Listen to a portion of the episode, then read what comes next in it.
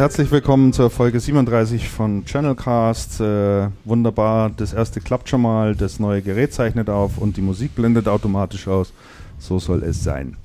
Ja, jetzt Sie haben längere Zeit nichts von uns hören lassen. Ich glaube, die letzte Sendung war irgendwann äh, im Vom, vor März, etwas ne? über nee, Ende März. Ich glaube vor etwas über einem Monat. Vor etwas über einem Monat. So ganz lang ist das noch gar nicht her. Na, das ist wunderbar. Und äh, Hörer, die uns kennen, haben die zweite Stimme auch sicherlich April. schon erkannt. Andreas, machst ich, Servus. Ich bin's immer noch. Servus, Christian. immer noch. Ja, uns ist ja in der Zwischenzeit einer verloren gegangen. Uns ist in der Zwischenzeit einer verloren gegangen, ganz genau.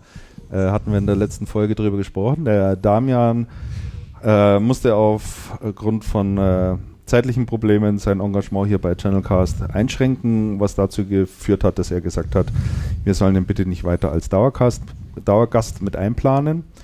Um, er wird aber sicherlich gelegentlich, wenn er Lust wieder verspürt, mitzumachen, äh, zu uns stoßen. Jetzt war natürlich für Andreas und mich die Frage, machen wir hier zu, zwei weiter, zu zweit weiter so im, im, im Dialog? Ja, was ja eigentlich eine sehr schöne Option wäre für alle Beteiligten.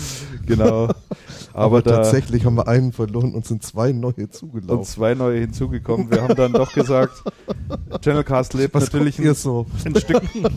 Wir, lebt natürlich wir warten ab, bis wir gefragt werden. Ja, ja, seid jetzt mal noch leise. Ich muss den Andreas noch weiter runterdrehen, der ist einfach immer so laut. Ähm, wenn wir gesagt haben, nee, Channelcast liegt natürlich auch ein Stück weit von. Irgendwo läuft im Hintergrund das muss aber bei dir auf deiner Webseite sein, ja. Ich habe also, ich habe nichts weiter im Hintergrund laufen. Bei mir ist, okay, ich habe jetzt den Lautsprecher gerade ausgemacht, jetzt ist hier auch nichts mehr. Nee, wir hören auch nichts weiter, das, äh, das passt schon. Alles klar, dann passt das. Aber deine Spur wird aufgezeichnet, wie ich sehe, das ist alles in Ordnung. Meine Nein, wir haben, wir, haben, wir haben gesagt, mein, äh, Channelcast ist ja ein Stück weit auch geprägt durch ein großes Stück an, äh, an Meinungsvielfalt. Und äh, wir beide haben zwar vertreten prinzipiell auch eine Meinung, aber es können natürlich auch noch mehr Meinungen sein. Ja, wir sein. sind uns auch immer sehr einig. Wir vertreten immer eine Meinung. Fast. Ja, das Fast. will ich jetzt nicht immer so unbedingt Nein, sagen. Nicht immer, aber doch. Aber, doch äh, aber es stimmt schon, es muss natürlich so sein, dass wir hier einfach noch ein bisschen mehr Meinung am Start haben. Ähm, deswegen haben wir noch zwei Mitstreiter an Bord geholt und die wollen wir jetzt euch auch mal kurz vorstellen. Als erstes äh, zu uns gestoßen und jetzt dauerhaft an Bord ist der Alexander Roth. Servus Alex. Ja, hallo und willkommen die Hörer. Hallo. Genau, und ich darf dich ganz kurz ein bisschen einführen, Alex. Sehr wir gerne. beide kennen uns ja nun auch schon viele, viele Jahre, was daher führt, dass du mal bei uns in der Redaktion bei Channel Partner gearbeitet hast. Jetzt bin ich gerade im Überlegen, von wann bis wann das war, weißt du es noch? Ja, 2004 bis 2006. 2004 bis 2006, also gute zwei Jahre. Du hast äh, Volontariat bei uns gemacht. Das komplette, die komplette Nummer, ja. Die komplette da hieß Nummer? es noch Computerpartner übrigens damals, als ich begonnen habe. Die Umstellung im Namen war während der zwei Jahre. War während der zwei Jahre? ja. Ach, tatsächlich, ja. Ja, das war in einer Zeit, äh, als wir glaubten, dass Computerpartner nicht mehr zielführend ist, weil es irgendwie jeder davon geschwafelt hat, äh, dass jetzt hier Computer etc. ins Wohnzimmer gehen und alles Mögliche noch passiert und dann hatte man, äh, war man der Meinung, man müsse sich anpassen und dann wurde aus dem Computer einfach Channel gemacht und seitdem eben Channel-Partner. Mhm. Ja, zwei Jahre warst du bei uns mit an Bord. Du warst stellvertretender Chefredakteur. Der Chefredakteur damals war Damian Sicking. Genau, um einfach auch mal äh, die Historie ein Stück weit darzustellen. Ähm, und äh, der Alexander hat mittlerweile ein eigenes Unternehmen gegründet, nennt sich Evernine und wir sitzen jetzt heute beim Alexander auf Einladung hin bei ihm im Büro. Wunderbar gelegen hier im Münchner Westen, auch direkt in der Westendstraße. Soll ich die Hausnummer auch noch durchsagen? Darfst du gerne verraten. Ist kein Geheimnis hier.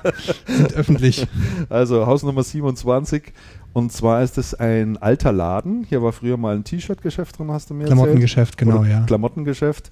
Äh, das heißt, die Leute wandern hier draußen vorbei, die Autos fahren vorbei und wir haben uns hier zwei Schreibtische zusammengeschoben und äh, haben unser Equipment aufgestellt und podcasten heute hier. Also nochmal ganz herzlich willkommen, Alex. Vielen und Dank. du bist ja den ganzen Channel-Themen auch nach wie vor sehr treu. Das, was du dort alles machst, hat ja originär auch immer mit dem, mit dem Channel zu tun. Vielleicht erzählst du mal kurz so, was deine Company macht. Ja, ähm, also ich stelle mich jetzt auch mal noch mal ganz kurz vor. Ich habe ja, ich bin nach wie vor noch als Redakteur im Channel sehr aktiv. Da mache ich äh, hauptsächlich für die Channel Partner ähm, noch viele redaktionelle Berichterstattungen. Ich unterstütze auch den Verlag IDG bei vielen Aktionen und Events, äh, die auch im Channel-Umfeld stattfinden. Bin auch generell der rasende Reporter nach wie vor seit 2004 ja. auf allen größeren US-Veranstaltungen ähm, zum Channel. Da vertrete ich die Channel-Partner. Du bist der Meilensammler, ja. Der Meilensammler, genau. ähm, ja, die, die Frequent Traveler Karte von Lufthansa, die habe ich zumindest, aber sonst woanders noch nicht. Und ähm, das ist aber nur ein Teil. Ähm, des Weiteren ist das, was ich glaube, viele, die sich selbstständig gemacht haben, ähm, als Journalisten, ähm, ich habe mich erweitert und unterstütze, äh, biete mein Wissen und mein Netzwerk auch Unternehmen ähm, an. Mein namhaftester Kunde ist, und das darf ich ja auch sagen, und das ist auch kein Geheimnis, ist Cancom, die sich ein spannendes Unternehmen, wo sich ja sehr, sehr viel tut und ich hier auch sehr eng auch mit dem Board zusammen, Herrn Weimann auch zusammen, viel in der Unter Unternehmenskommunikation strukturiere und aufbaue. Mhm. Und wir hier auch viel mit den Herstellern zusammenarbeiten. Hier geht es auch viel um Beratung, wie man heute eben die Kundengruppen, die sich ja im Channel auch verändern, ja. anspricht und äh, entsprechend einfach auch, wie man es schaffen kann, als Unternehmen auch im Channel laufenden Content ähm, zu produzieren, der interessant ist, damit man sich natürlich inter interessant hält. Mhm. Und ähm, was wir also noch machen, und das ist, glaube ich, auch der Grund, warum wir jetzt so enorm gewachsen sind, das ist ja hier ein ganz stolzes Ladengeschäft, auch mit ja, vielen Arbeitsplätzen. Ja. Sieben habe ich, glaube ich, gezählt. Ja, genau, sowas, ne? genau ähm, ist, dass wir eben diesen nicht nur schriftlichen äh, Content eben liefern oder eben auch die Firmen beraten, sondern gleich alles mitliefern. Also wir machen Social Media Betreuung, wir machen zunehmend auch komplette Filme, gehen auf Events und machen die Filmberichterstattung, schaffen Formate ja. äh, und äh, machen viel Design auch, Webprogrammierung, ähm, helfen Homepages oder Kampagnen zu programmieren optisch. Mhm. Also ich, nicht nur quasi die Beratung und den Inhalt, sondern also den schriftlichen Inhalt, sondern auch die alles drumherum und auch vor allem Bewegtbilder. Und ich finde es jetzt toll, dass wir auch hier mit dem Podcast, dass es auch ein Format ist, was erhalten geblieben ist, weil man ja denken könnte, in Zeiten von Videos äh, hat Podcast keine Zukunft mehr, aber das stimmt ja überhaupt gar nicht. Und deswegen macht es mir auch, ich bin auch ein langer Fan von eurer Sendung und es äh, ist eine besondere Ehre, jetzt auch bei euch mit dabei zu sein. Sehr schön. Der, der Alexander hat gerade erzählt, hier Videos macht er auch. Als ich reingekommen bin, ist mir sofort ein Koffer aufgefallen, der hier rumsteht äh, da ist eine Drohne drin, so ein Quadrocopter, mhm. wo dann so eine GoPro drunter geschnallt wird und dann macht ihr so fancy äh, Videos. Ich glaube, bei aktuell kann man sich sogar auf cancom.info dieses Video anschauen. Genau. Wo äh, eine Veranstaltung, glaube ich, mitgefilmt wurde. Das ist ein Beispiel. Das ist, ähm, wir sagen ja auch jetzt, äh, wir versuchen ja nicht einfach nur den Content für die Unternehmen zu liefern, weil darum geht es ja genau, dass man auch Plattformen schafft, Formate schafft, äh, mhm. die auch Sinn machen, die auch vom Leser eben abonniert werden können, so wie jetzt euer Channelcast auch oder unserer. Ich bin ja inzwischen jetzt auch Teil. Mhm. Und da geht es ähm, eben darum, dass wir jetzt zum Beispiel diese Drohne einsetzen, um ähm, eine Veranstaltung, also hier haben wir ein Intro kreiert mit der Drohne für Cancom, also für die Beiträge, die wir äh, auf Cancom bringen. Da sind wir das sehr lustige Geschichte auch.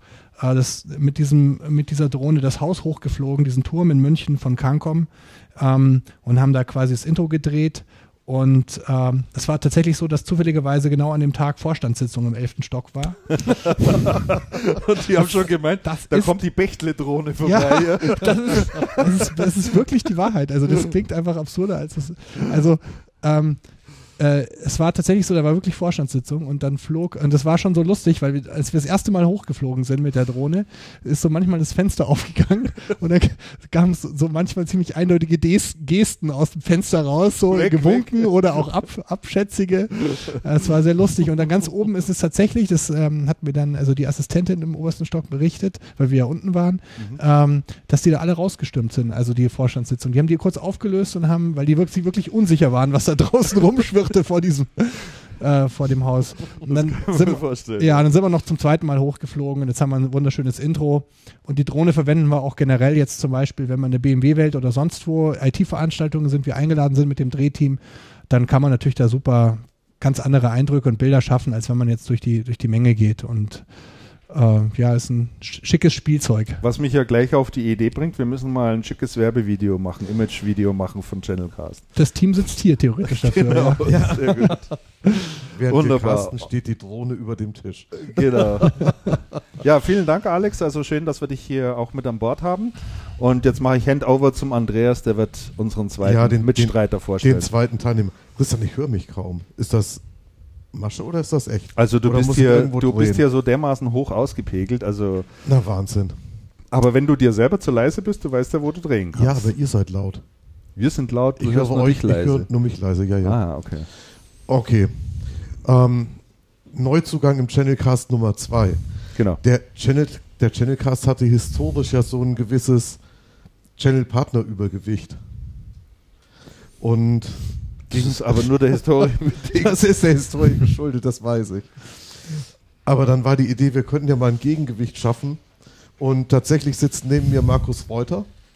Markus Reuter, ähm, mein sehr langjähriger Mitarbeiter, Nachfolger bei Computer Reseller News. Servus Markus. Moin Moin und Servus. Servus Markus. Du bist jetzt, du hast Moin Moin gesagt, du bist in Flensburg. Hast dich mit Channel Observer selbstständig gemacht, hast eine eigene Plattform zu laufen. Erzähl mal ein bisschen. Ja, erstmal danke für die Einladung, dass ich, äh, dass ich jetzt auch hier sein darf. Freut mich sehr. Ich mache äh, das sehr gerne. Bislang habe ich ja eigentlich immer nur geschrieben und mal moderiert, wie jetzt mal auf der, auf der EM Top von Ingra Micro auch, ein Forum oder natürlich früher auch CNTV, aber so Radio oder Podcast machen, das, äh, das ist eine neue Erfahrung. Ja, ich war 15 Jahre bei, bei äh, äh, als ich mich vorgestellt habe im äh, Januar 98 oder Ende 97, da war das auch bei dir, Andreas. Ganz äh, genau, wir hatten das ja. Vorstellungsgespräch damals zusammen. Unsere Garderobe war leicht unterschiedlich. Ich hatte so eine, einen, einen, schicken Anzug an und äh, sogar eine, einen Schlips und äh, ich glaube, du hattest ein Totenkopf-T-Shirt und Springerstiefel. Ja, so ähnlich war das. Ja. Im Ernst? Ja. Ah, ja, ja. Ah, ja. Da darf ich ganz kurz einhaken. Übrigens, ähm, als wir damals eingestellt worden sind, waren wir, äh, wir waren zwei Volontäre, Entschuldigung, dass ich da hier unterbreche, aber ich weiß noch, dass Damian Sicking hat uns damals äh, vor allem deswegen in die Auswahl gesagt, dass, äh, genommen und hat uns ja dann auch letztlich eingestellt, weil wir die einzigen beiden Bewerber waren mit dem Anzug. Ehrlich? Also er hat gesagt, ja, da hat er, und er achtet ja auch sehr drauf, ja. auf diese Dinge. Und äh, das, da kann ich mich noch dran erinnern. Also das war bei uns bei der Computerpartner, bei der Channel-Partner ging es da so zu, ne?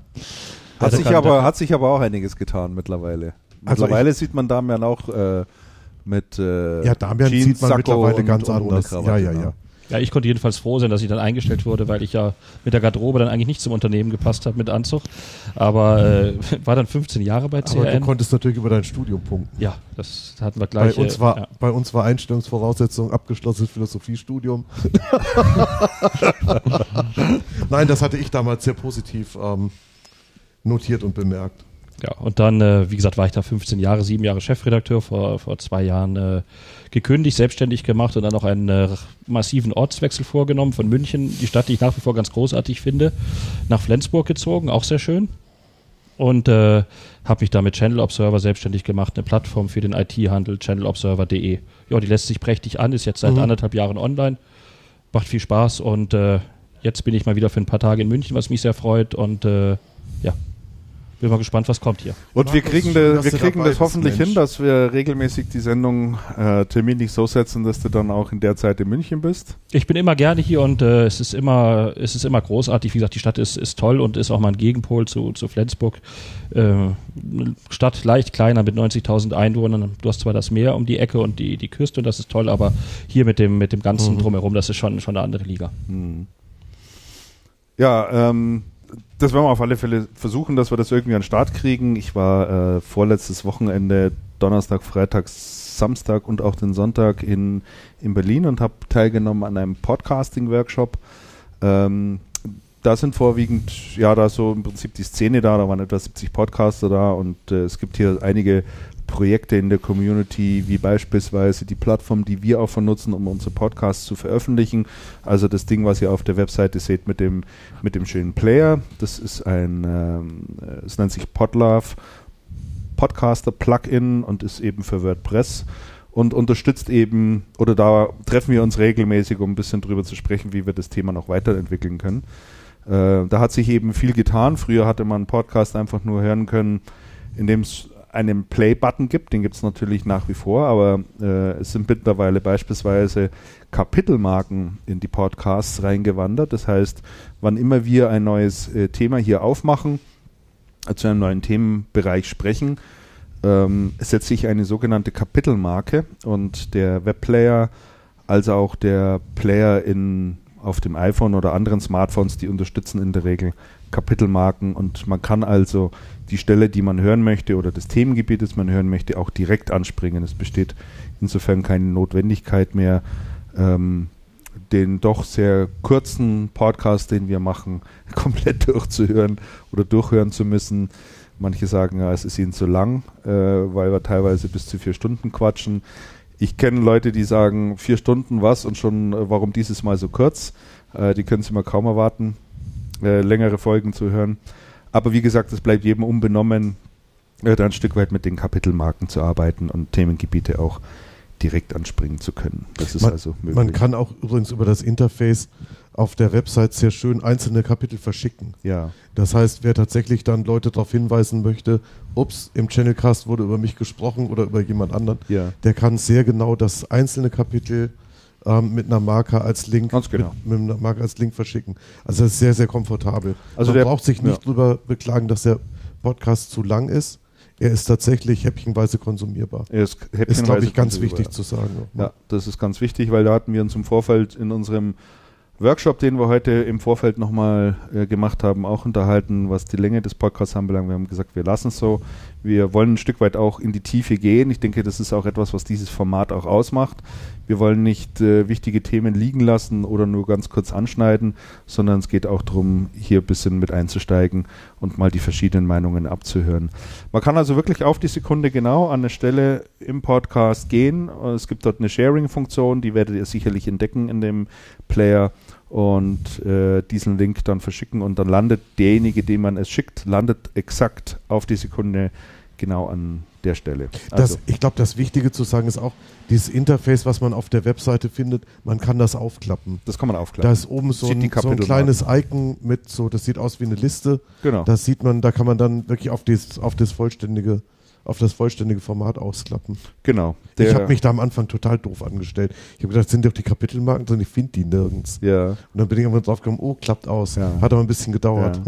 Also der wird äh, jetzt derzeit auch optisch nochmal ein Stück erwe- erweitert oder umgebaut, gerade der Player. Also die Leute, äh, die das machen, das ist äh, ein Open Source Projekt, äh, wo sich also alle auch einbringen können. Das wird nochmal ein Stück weit überarbeitet und es werden auch noch neue Funktionen hinkommen. Dahingehend, dass äh, Hörer, die den Player benutzen, beispielsweise zu einem bestimmten Thema dann auch gleich die Links angeboten bekommen. Also die werden dann auch automatisch eingeblendet ähm, und äh, bietet dann äh, weiterführende Informationen.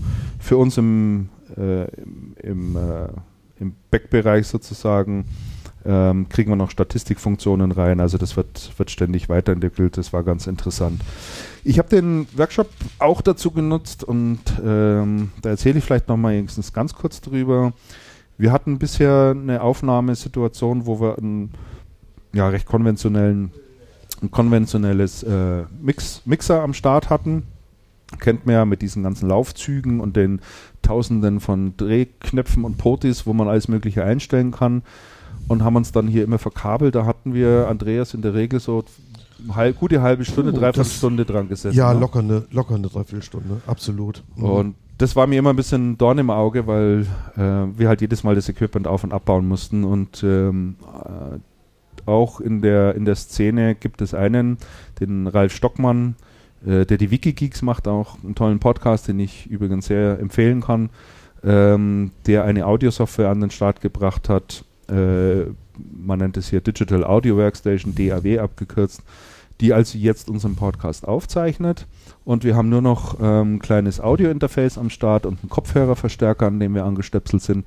Und kriegen jetzt, nachdem wir die Kollegen alle einmal eingepegelt haben, äh, uns dann in Zukunft auch in 10 Minuten an Start. Und das ist auch für uns schon mal eine große Erleichterung. Ich war immer sehr skeptisch, was Aufnahme anbelangt, auf dem Rechner selber. Wir wissen gerne, ähm, die bleiben auch gerne mal stehen oder schmieren ab oder sonst irgendwie etwas. Aber ich habe es jetzt äh, vier Tage auch mal am Stück durchlaufen lassen und nur Musik aufgezeichnet. Mhm. Und das ging äh, tadellos. Also neue Technik am Start. Wir hoffen, dass heute nichts passiert und dass ihr uns auch in gewohnt guter Sprachqualität hört. Ähm, da könnt ihr uns aber auch gerne noch Feedback geben. Äh, dann können wir da gerne noch mal ein bisschen nach- und aussteuern. Ja, äh, damit haben wir die wichtigsten drei Punkte zum Thema Housekeeping, den wir heute mal an den Anfangsstellen schon abgefackelt. Neue Location, neue Mitstreiter, neue Technik und über was wir da vielleicht noch kurz sprechen sollte, neue Themen. Wir haben uns natürlich im Vorfeld auch noch Gedanken darüber gemacht, sollen oder können wir noch ein bisschen neue Struktur in den Podcast bringen.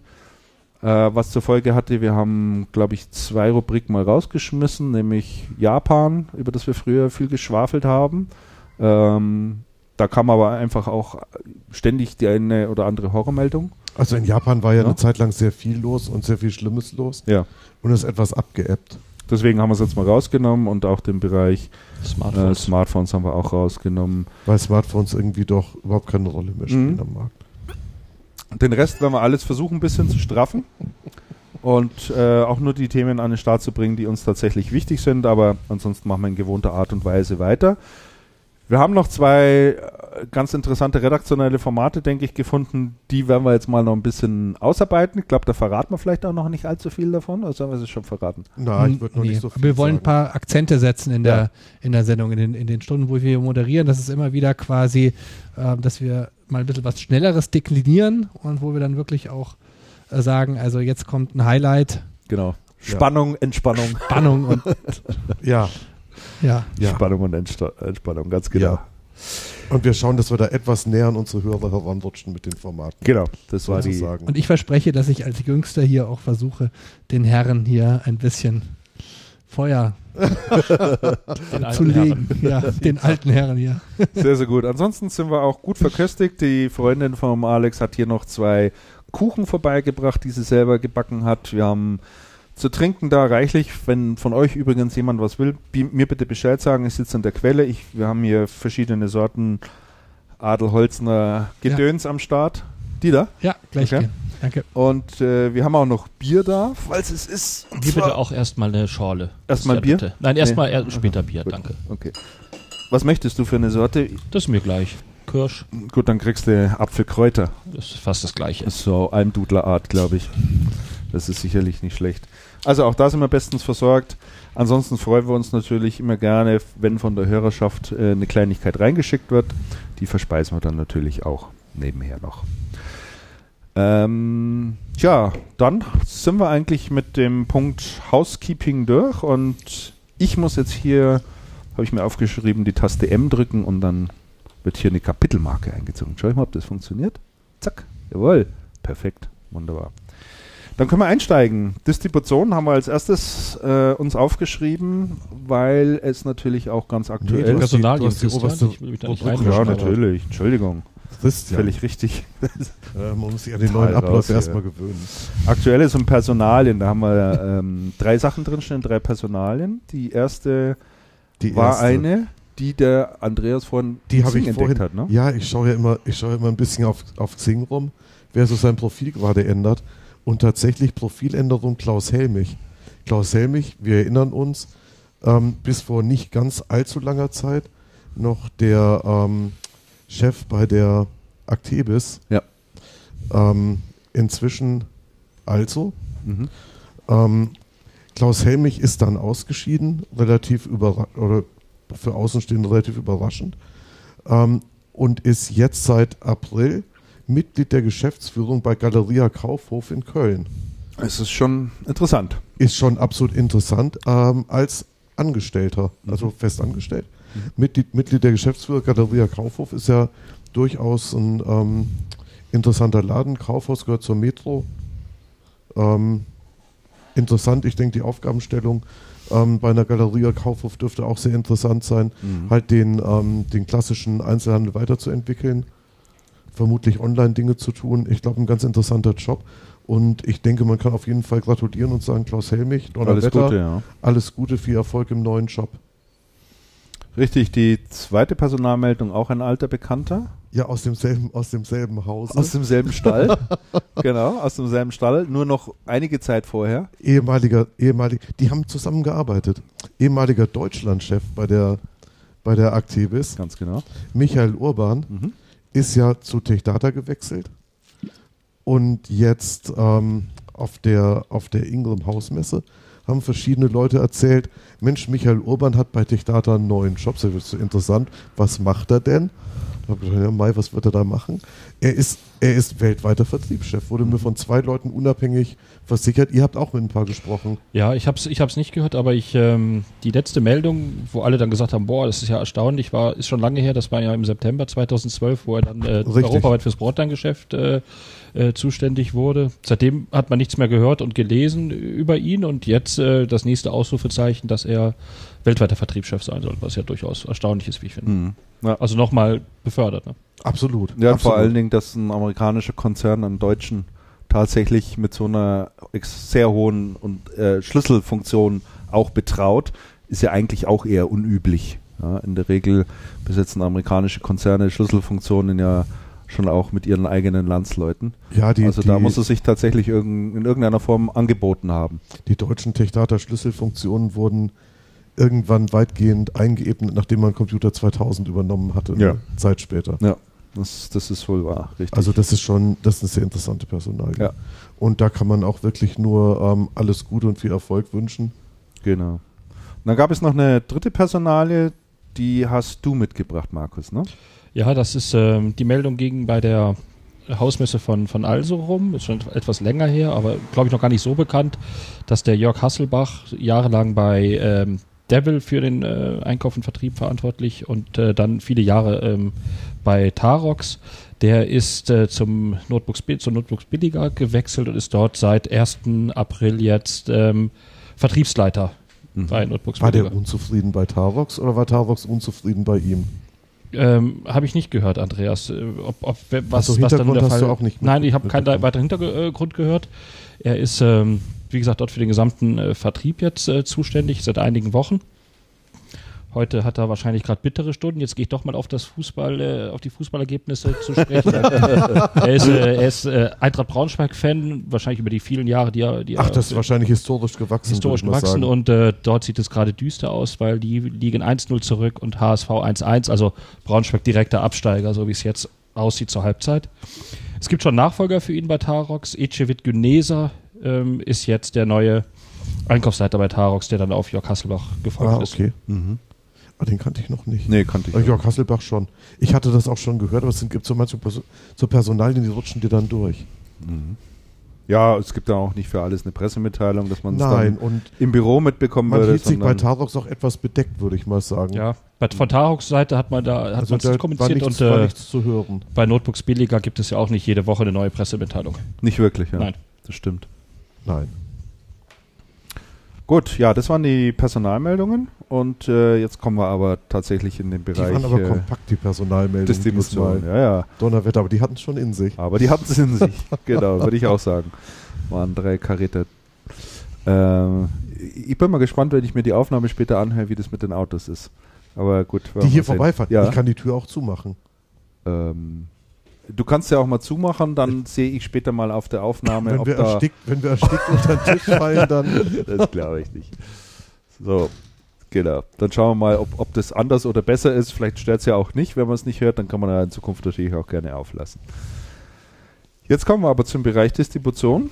Und äh, der erste Punkt, den wir uns aufgeschrieben haben, äh, die vergangene Woche, nein, nicht die vergangene Woche, noch läuft Das sie, ist, das ist noch nicht so lang her, Christian. Ein paar Tage war her. war die Hausmesse von der Ingrid Micro. Und äh, zumindest Andreas, Markus und ich waren dort auf dem, also ich war nur auf dem VIP-Abend am Mittwochabend, war dann am Donnerstag selber nicht auf der Messe, aber vielleicht sollte man ein bisschen drüber sprechen, wie ihr so die Hausmesse in Wir haben sogar Jahr, auf der Messe gearbeitet. ihr habt da so sogar richtig. gearbeitet und äh, wie ihr diese auch so wahrgenommen habt. Ja, war viel, äh, war viel los. Ähm, 4500 äh, Besucher hat äh, Ingrid Micro gestern kommuniziert, per, per Pressemitteilung sollen es gewesen sein. Äh, ja, es wirkte sehr voll, auch wenn wir nicht jetzt jeden einzelnen durchgezählt haben. Es war Es- wirklich ordentlich was Es los. wirkte auch sehr früh sehr voll. Ja. Also bei, bei Ingram ist normalerweise so, dass gegen so ab elf, halb zwölf ist dann wirklich, ist dann wirklich voll. War dies Jahr aber schon früher. Mir wurde, war- auch, mir wurde auch gesagt, dass auch am späten Nachmittag in, äh, auch noch relativ viel los Das war natürlich auch, sei. das war natürlich Warst du auch eigentlich auch dort, Alex? Ich war Nee. nicht dort, aber ich kenne natürlich ganz, ganz viele, die dort waren und die haben ja auch alle live bei von Facebook berichtet, äh, wie man das heute so macht. Und also es, ich habe auch das Gefühl, absolut, also Mhm. großes Meeting dieses in diesem Jahr. Ich fand, ich fand, ähm, ich fand auch den VIP-Abend am Vorabend ähm, erstens besser gemacht als, als die Jahre davor. Ja. Es gab keine große, keine große Keynote. Markus Ade hat die Leute begrüßt und das, und das war es dann auch. Mhm. Und dann, und dann ging es in eine in sehr angenehme Atmosphäre in der BMW. in der BMW-Welt ähm, in so eine Networking-Veranstaltung, wo man miteinander spricht über. Es gab noch eine Show-Einlage, waren Bond-Songs, Mhm. die gesungen wurden. Ich fand das, ich fand das sehr angenehm. BMW und es, James äh, Bond passt ja, passt passt, ja ja, irgendwie passt natürlich zusammen. Also zusammen. stattgefunden hatte das Ganze in der BMW-Welt, hier im Olympiapark in Es München. war, es war sehr entspannt, es war sehr gut besucht. Es waren, ich, ich hatte den Eindruck, deutlich mehr Leute als die letzten Jahre. ja. Und Naja, ich das hatte weiß sehr ich nicht. Ich hatte ich glaube, sehr es war interessante Gespräche. einfach auch größer. Ne? Es hat sich Die Location war auch Ja. sehr groß, ja. Ja. Und mir hatten dann einige von Ingram gesagt, na, in die, in die vorherige Lo- Location hätten auch die vielen Leute nicht reingepasst. Also Mhm. es müssen schon mehr gewesen sein. Es war sehr hochrangig. Das war großzügig Auch von, von den, von, den, von den Örtlichkeiten. War es großzügig und äh, vielleicht haben sie auch auf Vorträge verzichtet, weil im, vorigen Jahr war ja Heiner Brandt da, Keynote-Speaker, der mag vielleicht ein guter Handballtrainer sein, aber es war als, äh, als Vortrag schon etwas äh, suboptimal. zermürbend. Oder? Ja, ne? Also ich Und, fand äh, den genauso, wie ich, also ich wiederhole mich. ich fand den genauso, wie ich ihn mir vorgestellt habe. Den Heiner Brandt, aber ich, ich, wäre enttäuscht gewesen, wenn er anders gewesen wäre. also ich konnte der, ich konnte dem Vortrag da nicht folgen. Also das war mir irgendwann bin ich da echt ausgestiegen. Aber das war auch extrem lang irgendwie und ja, der hat nur abgelesen. Das war ja, und er hatte auch seine sehr ruhige Art vorzutragen und ja. T- äh, Wobei, ich glaube, wir hatten da nicht in der Sendung, als das gewesen ist im vergangenen Jahr, Damian, hatte der nicht den äh, total klasse gefunden? Oder war es andersrum? Du fandest klasse ich und fand- Damian fanden schlecht? Nein, also ich fand einige, einige Inhalte, also einige Sachen, die er erzählt hat, fand ich sehr gut. Mhm. Aber der Vortrag war also wenig mitreißend. Das ist schon definitiv Ja. wahr. Er ist aber auch als Typ so, der war auch als Spieler so. Jetzt hat ja, äh, du hast gerade erzählt, äh, so vom Programm her, Markus Ade hat im Prinzip nur eine kurze Keynote äh, ge gehalten und die Leute begrüßt. Er hat aber, denke ich, auch noch ganz, über ein ganz interessantes Thema gesprochen, ähm, auf das er eingestiegen ist, dass man jetzt so im Moment mal gar nicht unbedingt in dem Thema Distribution verankert wissen will. Ist mir zumindest aufgefallen. Und zwar, er hat äh, relativ viel über das Thema äh, Internet of Things gesprochen und über das Thema Industrie 4.0, über das Zusammenwachsen. Ja. Und da hat er eigentlich schon mal so einen Blick vorausgeworfen, wo so seiner Meinung nach auch ein Stück weit die Reise hingehen wird. Und hat dort anhand von einigen Beispielen auch mal so ein bisschen erzählt, wo es so Bereiche gibt, äh, die mittlerweile zusammenwachsen. Ja, das wird das, ich glaube, das wird das ähm, neue Infrastrukturgeschäft werden. Ja. Also das, was bis jetzt so Server und, äh, und Netzwerkprodukte, die in Unternehmen gehen, die hauptsächlich Büros ausstatten, das, das wird das neue Infrastrukturthema sein, Ja.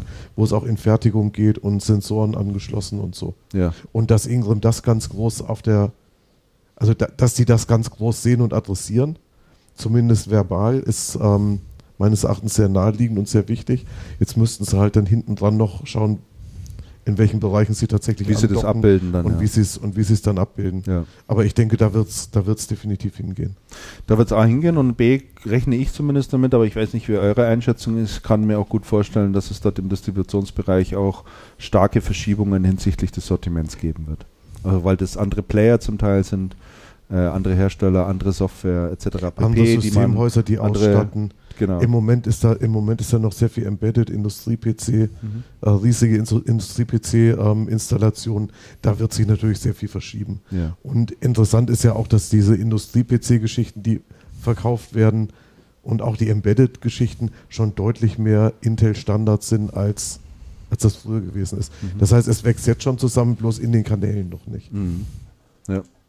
Also äh, ich kenne jemanden, der hat mir berichtet, dass er ähm, auf der Hannover Messe war in diesem Jahr. Wollte er eigentlich erst gar nicht hin, ist dann aber irgendwie mitgeschleift worden und er hat gesagt, schon erstaunlich, wenn man da durch die Hallen geht, wie präsent dort auch Unternehmen wie Intel, HP, also die großen Brands mittlerweile auch sind, die man lange, lange Zeit dort nicht gesehen hat und äh, die tauchen da jetzt verstärkt auf. Und äh, es gibt ja tatsächlich einige, die sagen oder die davon ausgehen, dass die Cebit irgendwann mal in Richtung Hannover Messe, wo sie ja eigentlich auch herkommt, Rücksturz der Cebit auf die ja, Hannover Rückfall Messe. oder Rücksturz, je nachdem, wie man möchte, da auch Yes. irgendwann rein. Ist das für euch vorstellbar in irgendeiner Form, dass sowas Ähm, passiert? Witzig, dass du sagst, ich äh, habe genau das gleiche gedacht. Ich wollte eigentlich auch dieses Jahr schon zur, zur Hannover Messe fahren, als ich mir das äh, Programm angeguckt habe und die Aussteller, die da sind und dachte, ja, das ist ja richtig, äh, ja, auch schon eine Cebit in der in der Hannover Messe, wie viele, wie groß der IT-Bereich geworden ist. Und ich denke, ähm, man hat es in, in der IT noch gar nicht äh, so auf dem Schirm. Wir sind alle nicht da und äh, äh, viele, viele äh, Leute, mit denen wir reden, sind auch nicht, nicht vor Ort. Aber ich äh, denke mal, das wird sich im nächsten Jahr vielleicht schon ändern. Wie gesagt, ich wollte dieses Jahr eigentlich schon hin. Aber äh, werde es nächstes Jahr definitiv machen, bei Mhm. der Menge der an, an IT-Menschen, die da sind Ja. und äh, an Themen, die da angesprochen werden. Mhm. Ich glaube, es ist auch generell eine große Herausforderung für uns Journalisten, sich dort in diese Themen erst auch noch tief einzuarbeiten. Weil ja, ich jetzt gerade zum Beispiel, wenn man so guckt, was, das ist jetzt zwar nicht Industrie 4.0, aber was äh, im Auto schon an Technologie steckt und möglich ist, äh, da müssen, müssen wir IT-Journalisten natürlich ein ganz, ganz anderes Know-how und äh, Vergleichswerte aufbauen, um dar darüber vernünftig und auch kritisch berichten zu können über diese Strukturen. Ja. Und ich sehe so ein bisschen die Problematik ähm, ähm, generell, ähm, dass momentan fallen auf allen großen Veranstaltungen sehr viel und sehr schnell diese Worte Industrie 4.0 und Internet of Everything und auch Fog Computing hört man ja immer häufiger und das sind Begriffe, die auch gerne mal schnell in den Raum geworfen werden. Äh, und ähm, auf der anderen Seite hat natürlich ähm, Ingrid Maiko damit zu kämpfen, dass äh, im Kleinen ähm, ja dieser Strukturwandel oder der, der Strukturwandel äh, stattfindet, also auch unter den kleineren Häusern. Mhm. Ähm, das heißt, man verliert jedes Jahr etliche Hunderte, wenn nicht Tausende von, von Fachhändlern. Also ähm, zwar heißt es, dass der Channel in, insgesamt in Deutschland konstant groß bleibt, aber es kommen eine Menge Cons Consulting-Unternehmen dazu. Ja. Ähm, die Definition ändert sich auch, was jetzt alles noch Channel Ja. ist. Ja. Weil die Geschäftsbereiche jetzt plötzlich ganz andere Unternehmen, die früher nicht Channel waren, du hast gerade angesprochen, Andreas, plötzlich auch in dem Bereich Industrie 4.0 und tätig werden. Und natürlich muss Ingrid Maiko sich überlegen, wie man sich hier in dem Bereich aufstellt. Aber dass natürlich da hinten welche- eine Menge runterkippen, Mhm. Das ist natürlich schon, ähm, und die suchen aber auch Antworten, genau diese, diese Kollegen auf solchen Messen. Und deswegen ähm, finde ich es auch mutig und beachtlich, dass er, hat sich ja wohl auch gut überlegt, was er in seiner Keynote anspricht. Ähm, hier also wirklich, sage ich mal, knallhart die, die, die Trends ausspricht, auch Ja. wenn sie für die für manche im Channel sehr unschöne Wahrheiten sind. Weil Absolut. Glaub, so der Also- kleine, kleine System aus Butz um die Ecke ist jetzt noch nicht so unbedingt äh, interessiert an den Themen Internet of Everything. Ja, aber ich finde es genau richtig, hier nicht äh, Besitzstandswahrung zu machen und äh, Beharrungsvermögen zu zeigen und so tun, als würde das äh, alles so weitergehen, sondern es ist eine unheimliche Dynamik in diesem Markt und ich glaube auch, dass da eine ganz neue Kategorie an, an Systemhäusern, an Consultants, an Dienstleistern, wie auch immer, an den Start kommen wird und an den Start gehen wird. Die kommen vielleicht auch teilweise aus ganz anderen Feldern und werden hier drin wildern. Äh, da sind die nächsten Jahre, denke ich, auch durchaus spannend. Ja. Sehe ich auch so. Ingrid Micro peilt 5 Milliarden Euro Umsatz an, steht hier noch drin. Ähm, haben wir denn da so den Vergleich zu den vergangenen Jahren? Halten wir das für realistisch? Das ist natürlich äh, interessant, Christian, wenn man, wenn man weiß, äh, was der derzeitige Umsatz ist. Wissen wir das? Nein. Ich, ich habe irgendwo mal gelesen, glaube ich, 4 Milliarden ist mal kursiert. Das ist ja wäre immerhin schon stattlich, wenn es jetzt 4 Milliarden sind, dass man dann auf äh, in ein paar Jahren äh, um eine Milliarde, eine Milliarde draufpackt. Ähm, hat der Markus Ade, glaube ich, schon mal formuliert bei seinem Amtsantritt vor, vor, vor rund einem Jahr ist es jetzt, glaube ich, her. Ne? Mhm. Ähm, da hat er aber, glaube ich, gesagt bis 2017, aber ich bin nicht äh, ganz sicher. Da will er die ähm, 5 Milliarden packen. Jetzt heißt es bis spätestens 2016, also die Zeit ist zumindest etwas äh, verkürzt worden. Ja. Ähm, ja. Und sie machen ja viele neue Geschäftsfelder auf, um die ähm, um diese Steigerung zu schaffen, wenn das Kerngeschäft äh, leicht rückläufig ist mit, mit, mit PCs, wie zum Beispiel LED, der Günther Schießel, der den Bereich bei, bei Ingrid macht, der war ja auch beim, beim VIP-Abend und auf der, Mhm. auf der Messe vertreten. Ja. Und der Bereich äh, Physical Security, also Themen, mit denen man sich vorher nur teilweise beschäftigt hat, die werden jetzt in BUs gepackt und, und ausgebaut. Mhm. Wenn wir uns jetzt mal die doch rasante Umsatzsteigerung anschauen, die hier prognostiziert wird, die Ingram an, anpeilt, zum einen, wenn wir uns ansehen, wie ein ähm, Distributor also derzeit unterwegs ist, auch wachsend, ähm, stellt sich da nicht ein Stück weit die Frage, was ist mit dem dritten großen Broadliner?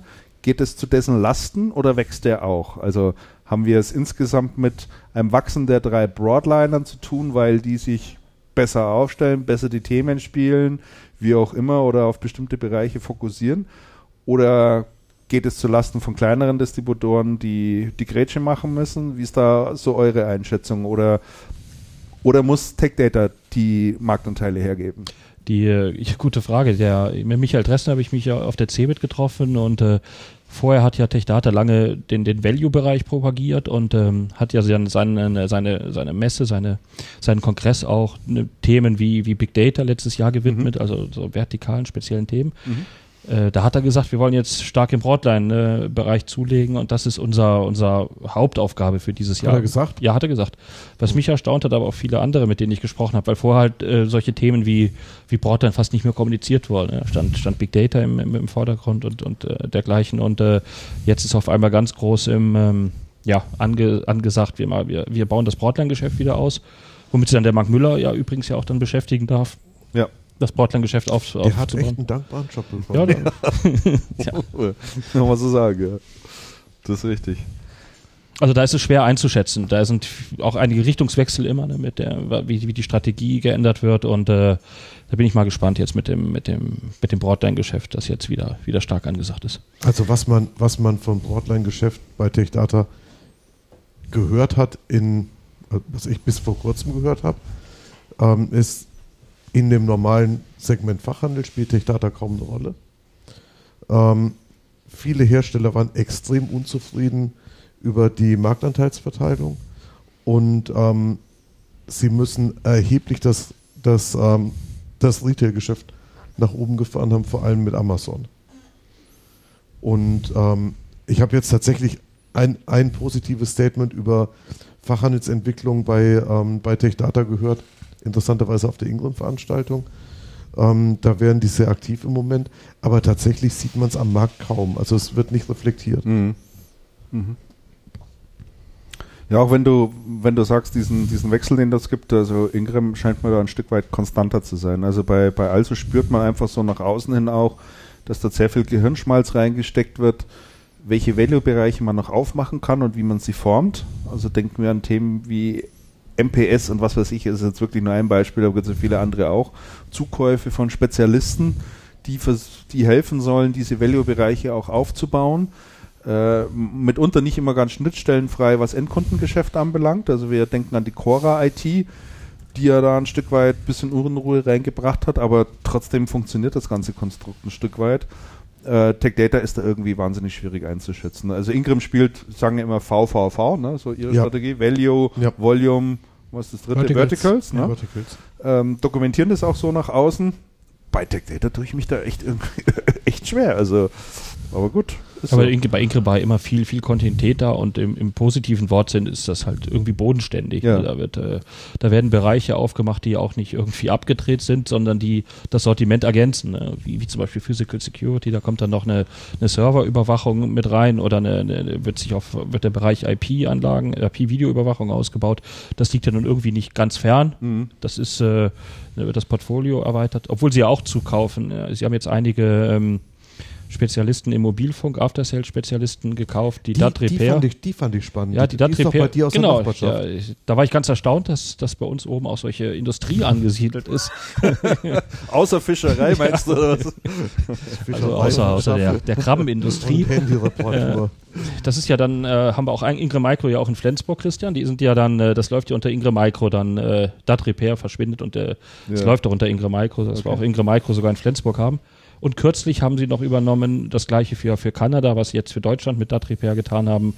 Äh, Global Mobility Products kannte ich bislang nicht. Das, die machen das gleiche wie Dat Repair Service für After Sales Service für, für Mobilfunkprovider und Netz und äh, Handyhersteller die haben sie übernommen für den Kanal, für den für Kanada. Also mhm. sie scheinen da ihr Netz in diesem Bereich äh, durch Zukäufe auszubauen. Mhm. Was mich persönlich interessieren würde, inwieweit ähm, quasi dieses indirekte oder dieses direkte Geschäft damit drin ist, auch in diesen Prognosen. Also es ist ja bekannt, ähm, dass sich viele Fachhändler auch darüber beschweren, dass sie immer wieder feststellen, dass, äh, dass die gerade die Broadliner ähm, oder der Broadliner, sagen wir es mal so, dann ähm, an irgendwelchen Stellen bei Kunden auftaucht, äh, wo ihnen das gar nicht recht ist, dass das also direkt besorgt wird oder auf irgendwelchen Kanälen, die sie bis jetzt noch nicht kannten, sich neue Kanäle öffnen und inwieweit das quasi in diesen selbstbewussten Aussagen auch mit drin mit reinspielt, das würde mich auch interessieren, ähm, weil die Kundenstamm und das propagieren sie ja auch öffentlich, der schrumpft ja nicht, obwohl wir es ja gerade auch festgestellt haben, ja, ja der, der, Channel ja eigentlich der klassische äh, schrumpft. Äh, scheinen sich trotzdem die Kanäle, die Vertriebskanäle auszuweiten. Und ähm, natürlich ist es ein Bereich, wo die Distributoren nicht gerne drüber reden, aber es findet auf jeden Fall sta statt. Ich habe ich hab bei der Also gefragt, als die Veranstaltung war. Und bei der Also ist es tatsächlich so, dass, die, ähm, dass der Kundenstamm sehr stabil ist. Er wächst aber auch nicht. Und der ist wohl schon seit einigen Jahren stabil. Jetzt muss man natürlich sagen, okay, was, und bei der Ingram schätze ich das so ähnlich ein. Jetzt muss man natürlich sagen, okay, was, was tut sich rechts und links? Jetzt haben die einen dazu gekauft, einen Distributor, der AV macht. Dann kommen da, dann kommen da wieder Kunden dazu, die Ingram mercht jetzt mit jemandem, der Mobilfunk macht. Dann kommen wieder Kunden dazu. Dann adressiert man mit neuen Produkten natürlich auch sowas wie Elektriker. Geht meistens nicht ganz so gut, da kommen dann immer so ein paar dazu. Die Also ist unterwegs in diesem ganzen, in diesem ganzen Segment Startups, die mit Software was zu tun haben, dann kommen da wieder ein paar dazu. Ist, es, ist, es ist absolut schwer einzuschätzen. Was ich, ähm, was seit Jahren. Wir bräuchten so, da mal so einen Wallraff, so ein man, müsste, man, müsste, man, müsste, man müsste mal reinschauen. Was seit Jahren ja bekannt ist, ist, dass immer wieder Kunden irgendwie direkt, direkt bedient werden. Da gibt es ein ganz berühmtes Beispiel bei Ingram, das ist Reifen Wagner. Reifen Wagner ist hier so ein großer, so ein großer, großer Reifenhändler an der Autobahn und die sind bei irgendeinem Direktkunde gewesen und das war aber anscheinend irgendeine Vertrieblerin, die da einen kennt. Keine Ahnung, sowas schließt du natürlich nie aus. Was ich, was ich nicht glaube, und da haben wir auch schon in der Vergangenheit kontrovers darüber diskutiert, aber was ich nicht glaube, ist, dass die ähm, Distribution systematisch anfangen wird, Endkundengeschäft zu erschließen. Das, das glaube ich nicht. Was du meinst, das fällt denen eher in die Hände oder was? Oder? Nein, das, nein, nein. Ich glaube, nein, ich glaube, die wollen auch gar nicht, dass ihnen das in die Hände fällt. Ich glaube, die, ich glaube, der, der eigentliche, das eigentliche, was passiert, funktioniert andersrum. Wenn ein Händler nicht in der Lage ist, einem Kunden was Vernünftiges zu verkaufen, dann ist das für einen Distributor ja schwierig, weil dann kann der Distributor dem Händler nichts verkaufen. Und zwar nicht nur der eine, sondern Gar kein Distributor kann ihm das verkaufen. Und die Distribution geht doch im Moment her und sagt, okay, die Situation ist blöd, die IT wird komplexer. Hm. Spezialisierungen werden immer wichtiger und immer schwieriger. Nicht alle Händler haben das erkannt, viele haben es überhaupt nicht erkannt. Viele sind hilflos. Und also geht man her und sagt, okay, wenn die Händler sich halt nicht fortbilden können oder wollen, bauen wir die Ressourcen auf und verscheppern denen das mit. Das heißt, die kaufen dann nicht nur die Produkte, sondern die kaufen zum Produkt auch einen Techniker wird ja bei den Großen praktiziert, deswegen steigen die alle in Dienstleistungen ein. Bei TechData weiß ich nicht so, wie die das machen. Bei der Also ist das so und bei der, und bei der Ingram gehen die Zukäufer auch in die Richtung. Und da gibt es auch Beispiele, wo die, wo die Consultants mit zum, mit zum Kunden schicken und dann und der, und der ähm, Consultant dann im Auftrag, des, im Auftrag des Händlers unterwegs ist, auch mit dessen Leuten und dessen Visitenkarte. Das macht ja also groß. Das ist, das ist was die Also ganz ja. groß macht. Und ganz interessant fand ich bei der Also den Schritt, ähm, zu sagen, nachdem massive, massive Kritik aus der Händlerschaft an der Cora gekommen ist, ja. ähm, hatte die, hat die Also, ähm, ist die Also auf die auf die Händler zugegangen und zwar, die haben, die haben so ein, ähm, also Network nennt sich das, so ein Fachhandelsverbund. Und da sind sehr viele Systeme, also mit Dienstleistungsschwerpunkt drin. Und die hatten massiv genörgelt. Und daraufhin ist die Cora hergegangen und hat gesagt, okay, wir machen das so.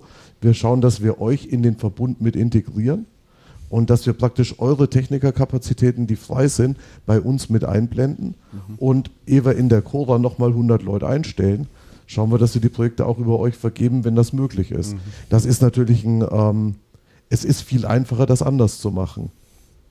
Ja. Der, also aber wie ist es denn mit, mit, mit, mit dem, äh, mit dem Handyspezialisten, den die Ingram jetzt gekauft haben, Dot Repair oder wie die heißen? Mhm. Die machen doch bis dato auch reines Endkundengeschäft, ja, oder? die, so viel ich weiß, machen die reines Endkundengeschäft. Da gab es dann auch eine, eine Telco nach der, nach der Übernahme von, von Dot Repair. Und äh, dort hat Ingrid versichert, äh, sie wollen den Händler auch einbinden in dieses, äh, in dieses Geschäft, dieses Dienstleistungsgeschäft und sie würden an entsprechenden Modellen arbeiten. Also so haben sie zumindest auch gesagt. Und äh, das Thema ist denen natürlich bekannt. Und äh, was der Alex angesprochen hat mit dem, mit dem Direktgeschäft, ist ja ein heikles Thema und äh, das ist, dass das ein heikles Thema ist, dem ist sich die Distribution ja sehr wohl bewusst. Ne? Also äh, da Aber Repair ist doch ein Riesenladen. Die müssen doch eigentlich Ich glaube, so groß. 300 ist der drei- Mitarbeiter. 300, 300 Na ja, gut. Mitarbeiter, die Handys reparieren, das ist schon ordentlich. Die, das, da magst du nicht reines Endkundengeschäft. Da musst du doch, da hängst du doch als Dienstleister hinter irgendeinem Großen dahinter. ja, die machen die Hinter auch einem die machen, Hersteller oder einem. Für einem Hersteller Provider machen sie es auch sowas. viel und für, für, für Netzbetreiber Ja. machen sie die, Mhm. äh, den, den Reparaturdienst. Okay, gut, ja. Und Reparaturdienst hat ja zum Beispiel die Eno, hat ja als, T- als TK-Distributor auch ein großes Repair Center. Vor allem den Comsa zu nennen. Ne? Comsa, ist hat- ganz stark Comsa im, ist, Comsa ist ganz stark. Die, die Also hatte das bei der NT Plus auch, das haben die aber zugemacht, weil es anscheinend komplett unprofitabel war. Okay. Aber, das, aber diese, diese Dienstleistungsorganisationen tatsächlich vernünftig auszusteuern, am Laufen zu halten, ist, glaube ich, hohe Kunst. Das, ähm, de, den vielen Dienstleistungsorganisationen geht es auch nicht wirklich gut, weil du entweder komplett auf Auslastung bist oder nicht und wenn nicht, verlierst du Geld und dann ist, ist also die Ausstellung ist extrem schwierig. Ja, Stelle ich mir nicht ganz trivial vor. ja. Das ist wohl wahr. Und, die, und was man auch nicht vergessen gab, zum Beispiel eine, eine, ein Laden wie die Cora, wurde ja schon vor der Übernahme in Anspruch genommen von großen Systemhäusern. Ich glaube, die arbeiten für die ähm, Computer Center oder für die Bechtle oder und für die Bechtle. Mhm. Also da, da gibt es schon sehr, sehr alte Geschäftsbeziehungen. Und in der Geschäftsbeziehung war es ganz geflissentlich egal, ob die noch ein direktes Endkundengeschäft machen oder nicht. Man hat ein Dienstleistungsproblem und möchte das irgendwie gelöst haben. Ja. Aber ich glaube nicht, dass die Distribution, ich, ich glaube es wirklich nicht, dass die Distribution in Endkundengeschäft bewusst einsteigen will und das plant. Und ich würde es auch, ich auch nicht empfehlen. Sicherlich nicht Teppich unter den eigenen Füßen weg. Ja, sicherlich nicht strategisch, glaube ich auch nicht. Aber man muss es auch immer wieder ansprechen. Wobei halt Damian war da immer so ganz, ganz kontrovers. Der glaubt das nämlich schon. dass sie das strategisch vorantreiben. ja, ja, ich glaube schon. Da hatten wir uns öfter mal gestritten, Mhm. was man so streiten nennt in unseren Kreisen. ja, wir vertragen uns ja insofern. Ich glaube aber auch, Ja, ähm, ist ja alles noch ganz neu und frisch und so. ich, ich, ich glaube auch generell, also ähm, Channel ist auch einfach nicht mehr Channel, so blöd es jetzt klingt. Also ich, ähm, der ist konstant groß. Ähm, das sieht man immer anhand dieser Zahlen. Ich bin ja sehr eng an Microsoft dran, die ja quasi der, der deutsche Partnerkanal von Microsoft repräsentiert ja sehr schön auch die Größe vom, vom ähm, deutschen ITK-Channel. Und ähm, die sind äh, zum Teil, jetzt sind sie wieder ein bisschen zurückgegangen in den letzten zwei Jahren, aber ähm, davor ist es sogar dramatisch raufgegangen, genau zu der Zeit, als diese äh, großen E-Tail-Geschichten quasi äh, aufkamen und die ganzen kleinen Händler alle so gejammert oder auch tatsächlich im großen Stile insolvent gegangen sind. Trotzdem ist der ist der äh, konstant geblieben, der Channel. Und dann frage ich mich natürlich, was das sind das für Unternehmen, die jetzt da plötzlich quasi offiziell Channel sind. Also in Mhm. diesem Falle Microsoft-Partner. Und äh, da glaube ich eben schon, dass etliche IT-Abteilungen, Techniker ähm, und dass plötzlich Unternehmen Zum dazu Partner gemacht sind, werden. Ja, zum Partner gemacht werden. Also das ist, scheint schon ziemlich sicher so der Fall zu sein. Anders kann man es sich ja auch nicht erklären, dass der Channel konstant groß bleibt. Ähm, er ändert halt sein Gesicht und äh, da müssen halt auch viele damit zurechtkommen, dass halt quasi äh, da auch ganz neue Kunden der Distributoren halt einfach entstehen. Aber du würdest im Prinzip sagen, die Grauzone dehnt sich ein Stück weit aus. Ja, ja. So. Es Beziehungsweise hat diese Grauzone doch immer gegeben. Natürlich Dann- ich immer, weiß so, die, die. Diskussion, outgesourcete IT-Abteilung von einer Bank gehört nicht zur Bank, sondern ist halt jetzt die WestLB Systems und nicht die WestLB. Gott hab die WestLB. Quasi ein Systemhaus. Quasi ein System aus. Und dann haben die Hersteller schon gesagt, ja, das ist ja, was machen wir denn mit denen? Naja. Das ist doch eigentlich, also die sind ja kein Endkunde, sondern die machen ja, die bringen ja Dienstleistungen in eigene, auf eigene Rechnung und. Also diese Diskussion hat ist schon, ja. schon immer gegeben. Und, und ich glaube, es gibt noch, es gibt noch einen, ähm, es gibt noch einen weiteren Faktor, weshalb gerade eine Distribution plötzlich mehr sieht. Die Distribution war früher sehr, sehr, sehr, sehr stark ausgelegt auf Hardware. Und Software war so ein Geschäft, das irgendwie so nebenbei gelaufen, das war so ein bisschen komisch. Hauptsächlich Boxen schieben und das alles andere finden wir komisch. Und inzwischen geht das doch sehr viel weiter. Und es gibt, es gibt ja auch viele Softwareläden, die in Projekte auch Hardware reinliefern, weil sie es sollen, nicht, nicht weil sie es unbedingt wollen, die auf, auf, auf merkwürdigen Beschaffungswegen unterwegs sind. Und ich glaube, solche, solche Kunden wurden früher gar nicht gesehen. Das war früher nicht Channel, das war, das war irgendwie komisch. Hat man, Channel ist alles, jeder, der einen Drucker verkauft und einen Rechner, oder? Hm. Ja, Also ja, da- ich glaube ich glaub schon, dass, dass, dass die, die Art, sich dann draufzuschauen, auch eine andere geworden ist. Ja, das stimmt. Ich würde mal sagen, wir beenden das Thema Distribution. Ähm, und äh, ich setze wieder eine Kapitelmarke, damit die Leute dann auch hier anspringen können. Zack. Ja. Ah, das geht ja sensationell. Sensationell. Ah, Ich bin ganz begeistert. Ähm, eine Rubrik, die wir auch weiterhin im Bestand haben und auch fortführen wollen, weil sie einen doch sehr hohen Stellenwert hat und auch immer wieder nicht nur für gute Informationen, sondern mitunter auch für, zu, Bel- zur Belustigung taugt, weil dort sehr viele Sachen passieren, äh, ist der Bereich E-Commerce und Retail. Und hier haben wir ein, gleich ein Thema am Start, das sicherlich der ein oder andere in mehr oder minder große Tiefe mitbekommen hat, ist das Thema MSH. Äh, Media Saturn. Ja, wie fing das ganze Thema an? Das Thema fing damit an, dass Erich Kellerhals als Seine Anteile an die Metro verkauft hat. Ein Nein. Teil. Ein Nein, nein, nein, nein, ja, so weit will ich jetzt So gar nicht in fing das das zurückgehen. an. Ich möchte jetzt Ja, ich eigentlich weiß, damit anfangen, dass, dass auf, seinem, auf seinem Blog, also Erich Kellerhals als äh, Der Blog ist schon eine positive Ist Umschreibung. positive Christian. Umschreibung. Es sieht, ist eine klassische private Homepage. Ne? Also Blog klingt jetzt irgendwie. Genau. So aus Zeiten von GeoCities irgendwie so um den Dreh rum. Also schaut ganz furchtbar und schrecklich aus. Ähm, und Es ist auch eher so eine Hetzpostille, habe ich manchmal, habe ich manchmal den. ja, den durchaus, wenn Eindruck. man sich Also so die. Also die ist jedenfalls durchaus besuchenswert. Sie ist kernig. Und zwar, weil sie inhaltlich einiges hergibt. Äh, er schreibt da dort viel über Rechtsstreitigkeiten, über Dinge, die ihm sonst noch auffallen, etc. pp. Jedenfalls hat Erich Kellerhals vor nicht allzu langer Zeit auf dieser Homepage eine Stellenanzeige veröffentlicht. Und diese Stellenanzeige, die ist sehr wundersam. Ähm, zum einen nämlich, äh, was den Zeitpunkt anbelangt, oder ja, was den Zeitpunkt anbelangt, äh, indem er diese Stellenanzeige gemacht hat äh, und dort veröffentlicht hat. Jetzt versuche ich gerade mal, ob ich den Link finde auf die Homepage. Äh, ja, das müsste es wahrscheinlich sein. Nee, auch nicht. Oh Gott, jetzt klicke ich mich hier dumm und dämlich. Die heißt ja wahrscheinlich noch irgendwie Kellerhals. Kellerhals.de. Die heißt, also ich habe sie hier x, x2.kellerhals.eu. Ah, okay. Ah ja, irgendwas mit EU, richtig, genau. Erich-kellerhals.de. Äh, ich schaue jetzt, ob ich hier einen Link finde, Oder welches ich- suchst du gerade? damit ich da mal schnell hin, hinspringen kann, aber finde ich jetzt nicht. Also ich habe es hier gerade offen und wie, aber ich das ist ein bisschen weit zu gucken vielleicht, ne? Ja. Okay, macht auch nichts, äh, ist jetzt auch nicht so, ist jetzt auch nicht so wichtig. Jedenfalls hat er dort eine Stellenanzeige veröffentlicht und in der Stellenanzeige sagt er, er sucht einen neuen CEO für die MSH. Weil der Herr Norberg ja sich bald in den Ruhestand begeben würde. Weil er 66 Jahre alt wird und dann geht er in den Ruhestand. Also, kurzum, ein, irgendwas läuft da im Hintergrund, oder? Ja, ich nicht. Ich höre so ganz leicht Stimmen. Ja, ja, ganz leise. Ich höre Stimmen, aber es ist egal, ist nix. Naja, ist wurscht. Ähm, jetzt bin ich gerade aus dem, aus dem Konzept. Also, er, er schaltet diese Stellenanzeige, also er gibt eine Stellenanzeige, obwohl äh, der Herr Norberg, Horst Norberg, ja noch in Amt und Würden ist und sein Vertrag ja auch noch bis Ende 2015 läuft. Und dann gibt er den schon mal aus. Äh, das war die erste Geschichte. Das ging dann natürlich durch die Presse.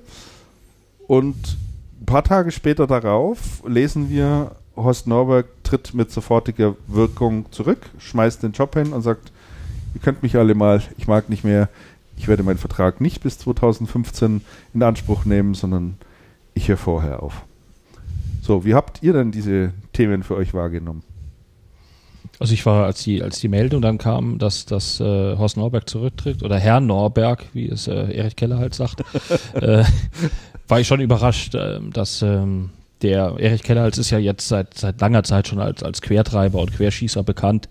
Dass das jetzt der, der, der Auslöser gewesen war für den, für den Rücktritt, hat mich dann schon, schon erstaunt. Ich dachte zuerst, die, die, die sehen das so, die, die Metro und auch die, äh, die MSH, dass das so Business as usual ist mit, den, mit dem Quertreiben vom Erich Kellerhals. Insofern war ich vom, vom, vom Rücktritt überrascht. Ähm, und äh, habe dann auf die private Homepage wieder geguckt von, von Erich Kellerhals, die habe ich auch gerade offen und Mhm. äh, dort hat er dann auch abgedatet. Äh, ich finde den Eintrag herrlich. Ähm, der Vertrag des Vorsitzenden der Geschäftsführung, Klammer auf, CEO, Klammer zu, der Media Saturn Holding, in Klammern jetzt 66 Jahre, Herr Horst Norberg läuft aus. und dann ein schöner Satz, wie ich finde, Herr Norberg begibt sich in den Ruhestand. Und das kurz nachdem äh, der äh, Herr Norberg ja beklagt hat, dass er zu wenig Rückhalt von den, von den Gesellschaftern äh, hat. Also alles andere als ein äh, schöner, schönes äh, in den Ruhestand gehen, ähm, als friedlicher Pensionär, vielleicht noch eine kleine Feier vorweg. Und vorgetragen vom 105-jährigen Herrn Kellerhals. Jetzt versuchen wir uns doch mal vorzustellen, wie das für jemanden ist, wie einen Herrn Norberg, der ähm, dort äh, der Geschäftsführer ist oder der CEO ist. Und er hat einen Minderheits, einen Minderheitsgesellschafter, der ihn ständig, wirklich ständig, permanent nur ärgert. Und dann kommt irgendwann mal so eine Stellenanzeige daher. Ist es nicht in irgendeiner Form nachvollziehbar, dass der irgendwann sagt, wisst ihr was, jetzt ist einfach mal das Maß voll.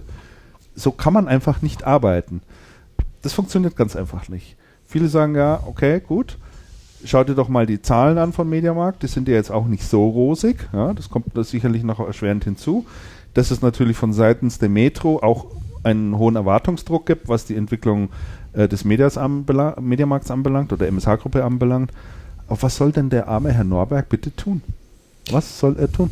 Und aus unternehmensnahen Kreisen äh, hatten wir auch beim, beim VIP-Abend gehört oder auch bei der Inkremesse haben wir das gehört, die, äh, dass, äh, dass das wohl auch wirklich der Auslöser gewesen sein soll, ne? der, dass der, dass, dass der Kellerhals jetzt schon wieder quer geschossen hat, das dann irgendwann auch, auch gereicht hat. Ne? Mhm. Na, Und- aber hatte keinen Bock mehr. Ja, und angeblich spart Ganz ja. Kellerhals nach wie vor die, die restlichen, äh, also was heißt die restlichen, die Mehrheitsanteile der Metro abzukaufen von, von der Media Saturn Holding. Was aber ein teures äh, Vergnügen sein dürfte, weil der Leopold Stiefel hat ja vor, vor einem Jahr, glaube ich, ne? Oder Mhm. Ich glaube sowas, ja. Ja, hat er seine 2, ich habe es jetzt nicht offen, 2, irgendwas Prozent, Prozent noch. angeblich für 100 Millionen Euro pro Prozent verkauft. Und ähm, dann dürfte das ja eine, eine erkleckliche Summe sein, die, er, die der Erich Keller halt dann ansparen muss. Also wir haben vorhin mal so beim, bei unserem Braten, beziehungsweise du beim Obersten, wir waren vorhin noch schnell schön drüben hier in der Landsberger Straße im Augustiner und haben uns noch die Bäuche vollgeschlagen, kurz mal hochgerechnet, was die so ungefähr auf den Tisch legen müssten, damit die Metro sagt, wir verkaufen die MSH-Gruppe. Ich glaube, da kamen wir auf 7 oder 8 Millionen so den Dreh Sieben rum, ne? Milliarden. Sieben, Oder, äh, sie, sieben, äh, zwischen sieben und nicht acht Millionen, Milliarden. natürlich, ja. Ein Riesenbetrag. Und äh, was man ja so hört, oder was ich zumindest gehört habe, sucht Kellerhals wohl auch Mitstreiter, die das Geld zusammenkratzen, um das zu verwirklichen. Also Ähm. wir, wir glauben ja, dass die, dass die Sparkasse Tegernsee gerne hilft. genau, weil Erich Ge- Kellerhals am, am, Tegernsee irgendwo wohnt. genau. Richtig. Ähm, das wäre sicherlich einer der, eine der Lösungen. Ich bin auf der Hausmesse bei der Ingram im VIP-Abend auch mit einigen zusammengeschmissen, äh, z- zusammengestanden, nicht zusammengeschmissen, zusammengestanden. Einer von denen hat gesagt, also das Problem lässt sich nur auf eine Art und Weise lösen. Bombe reinschmeißen und einen Reset-Knopf drücken. Alles andere funktioniert nicht. Bringt er es auf den Punkt? Ja, ich denke schon. Die, da wird keine, keine Einigung äh, mehr kommen und es wird auch ein Problem sein, jetzt einen äh, Nachfolger äh, zu finden, wenn, äh, wenn es so ist, wie Herr Keller halt schreibt, dass, dass beide Seiten denjenigen, äh, den Kandidaten abnicken äh, müssen. Da gibt Ah, es schon Spaß bei der Suche. Da gibt es schon. Meinungsverschiedenheiten, besonders weil er ja dann äh, gesagt, Metro-Bewerber scheiden gleich aus, die können nicht äh, dezentral und zentral. Äh, das Modell können die nicht, also Metro-Manager sind schon mal außen vor. Und äh, der, der, der potenzielle Kandidat darf keine, keine Angst vor Kontrollverlust haben, wie er schreibt.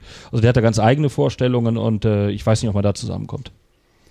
Schwierig, also der, derjenige, der diesen Posten antritt, äh, den kann man eigentlich nur, äh, Ja, das ist nicht also lustig. das, eigentlich ist es so ein Job nicht zu erfüllen. Obwohl es jetzt ja einen gibt, der ist zumindest Interims äh, Ja, der Weise von- übernimmt der ja, ist Peter von der Metro. Haas. Von genau. der Metro, ja. Ja. Ja. ja. Klar, ich meine, denke, die Metro wird sich da sicherlich auch nicht reinlegen lassen wollen, weil die halt natürlich sagen, Moment mal, wir haben hier ähm, 78 Prozent oder was wir, was wir halten, äh, dass sie sagen, selbstverständlich werden wir denjenigen stellen. Klar, der kommt aus der Metro, wir haben dort bestimmte Sachen vor. Und insofern äh, ist das Problem eigentlich nicht lösbar. Das ist irgendwie nicht auflösbar. Ich glaube, auch wenn es lösbar gewesen wäre, hätte, hätte der Norberg vermutlich nicht, nicht hingeschmissen. Also ich meine, ich, ich, möchte nicht wissen, was der, was der gute Herr jeden Tag sowieso über sich lesen musste. Also ich meine, klar, es ist nochmal ein Unterschied, wenn man das dann wirklich nochmal äh, von, vom, vom Kellerhals persönlich dann quasi so lesen muss, aber ähm, der Gegenwind war ja auch klar, als er, ihm, als er den Job angetreten hat. Also ich glaube, wenn er Land gesehen hätte oder genügend Rückendeckung, also gesagt hätte, die Metro alleine kann genügend durchsetzen, dann, ähm, dann hätte der das schon weiter durchgezogen. Also der Gegenwind war ja nicht neu, aber vermutlich hat er halt wirklich schon seit längerer Zeit kein Land mehr gesehen mhm. in, in, in, der Durchsetzbarkeit ähm, oder in dem Aufholen der Versäumnisse, sagen wir es mal so. Ja, und er muss sich ja aber dann trotzdem öffentlich hinstellen und dann natürlich auch Farbe bekennen. Er hat ja vor, ich glaube, Ende April ein Interview gegeben in der Welt, wo er auch nochmal klar zugeben musste, dass was Online-Geschäfte anbelangt, keinen guten Job gemacht haben und auch noch, noch lange nicht da sind, wo sie eigentlich hinwollen. Und bisher auch nicht geschafft haben, Mediamarkt äh, stationär ein Stück weit wieder zu beleben. Also wenn man heute ja in den Mediamarkt reingeht, reingeht, schaut es ja eigentlich aus wie vor 15 Jahren. Da hat sich ja im Wesentlichen auch nichts dran geändert. Und äh, da gab es auch keine Entwicklung in irgendeine Richtung. Und all das musste er zugeben. Es gibt Probleme in einigen Ländern. Ich glaube, Spanien ist recht problematisch. Äh, Polen ist wohl ganz gut, aber auch da läuft nicht alles rund und äh, es ist in der Tat einfach problematisch. Und da muss er natürlich immer den Kopf dann dafür hinhalten, ja, obwohl ihm natürlich stellenweise die Hände einfach gebunden sind und weil er nicht so kann, wie er möchte. Ja, ich bin da wirklich gespannt, wie es dort in dem, vielleicht, vielleicht in dem Bereich mal, weitergeht. Ja, vielleicht sagt wieder mal so eine kurze Prognose oder Andreas, du bist ganz still gewesen, weil du an der Lösung schon des Problems schraubst. Nein, weil die, also Andreas spart schon um die Anteile. genau. er rechnet gerade genau. schon, er hat schon den Geldbeutel geöffnet. Ich habe überlegt, was ist ja Geld dabei. also die bei dieser, bei dieser Mediamarkt-Geschichte geht es ja immer um die Frage, wie viel, zu dezentral, wie viel dezentral ist und wie viel zu zentralisieren ist. Und die Metro würde gern möglichst vollständig zentralisieren und Keller will das halt gar nicht. Und sagt, die, ähm, die äh, Dezentralität ist eigentlich der Schlüssel zum Erfolg und alles, was sich schlecht entwickelt hat, hat sich schlecht entwickelt, weil Metro zentralisiert hat. So. Diese Diskussion über Zentralisierung beim Mediamarkt ist ja schon ganz alt. Mhm. Und tatsächlich wird schleichend oder wurde schleichend immer mehr zentralisiert. Ähm, ich glaube nicht, dass das der, die Ursache des Problems der, der, der Mediamärkte ist. Also bei, beileibe nicht. Ähm, das, das Problem, das Problem Metro Kellerhals wird sich irgendwann auf völlig natürliche Art und Weise erledigen, denke ich. Und vorher wird es da, da keine Einigung geben, Punkt.